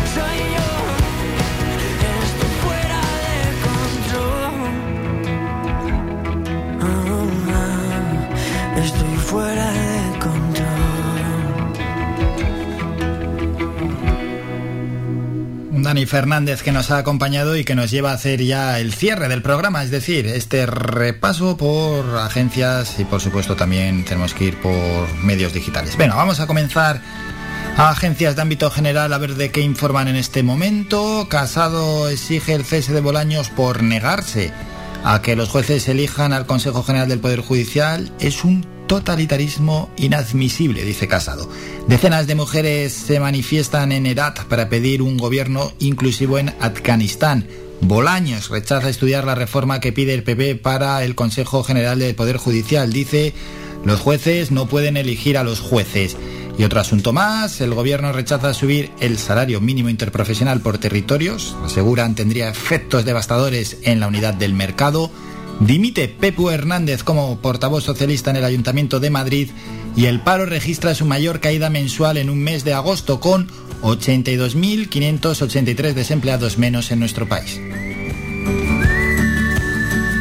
Agencias locales, Canarias registra en agosto una de las caídas más importantes del paro con 19.844 desempleados menos.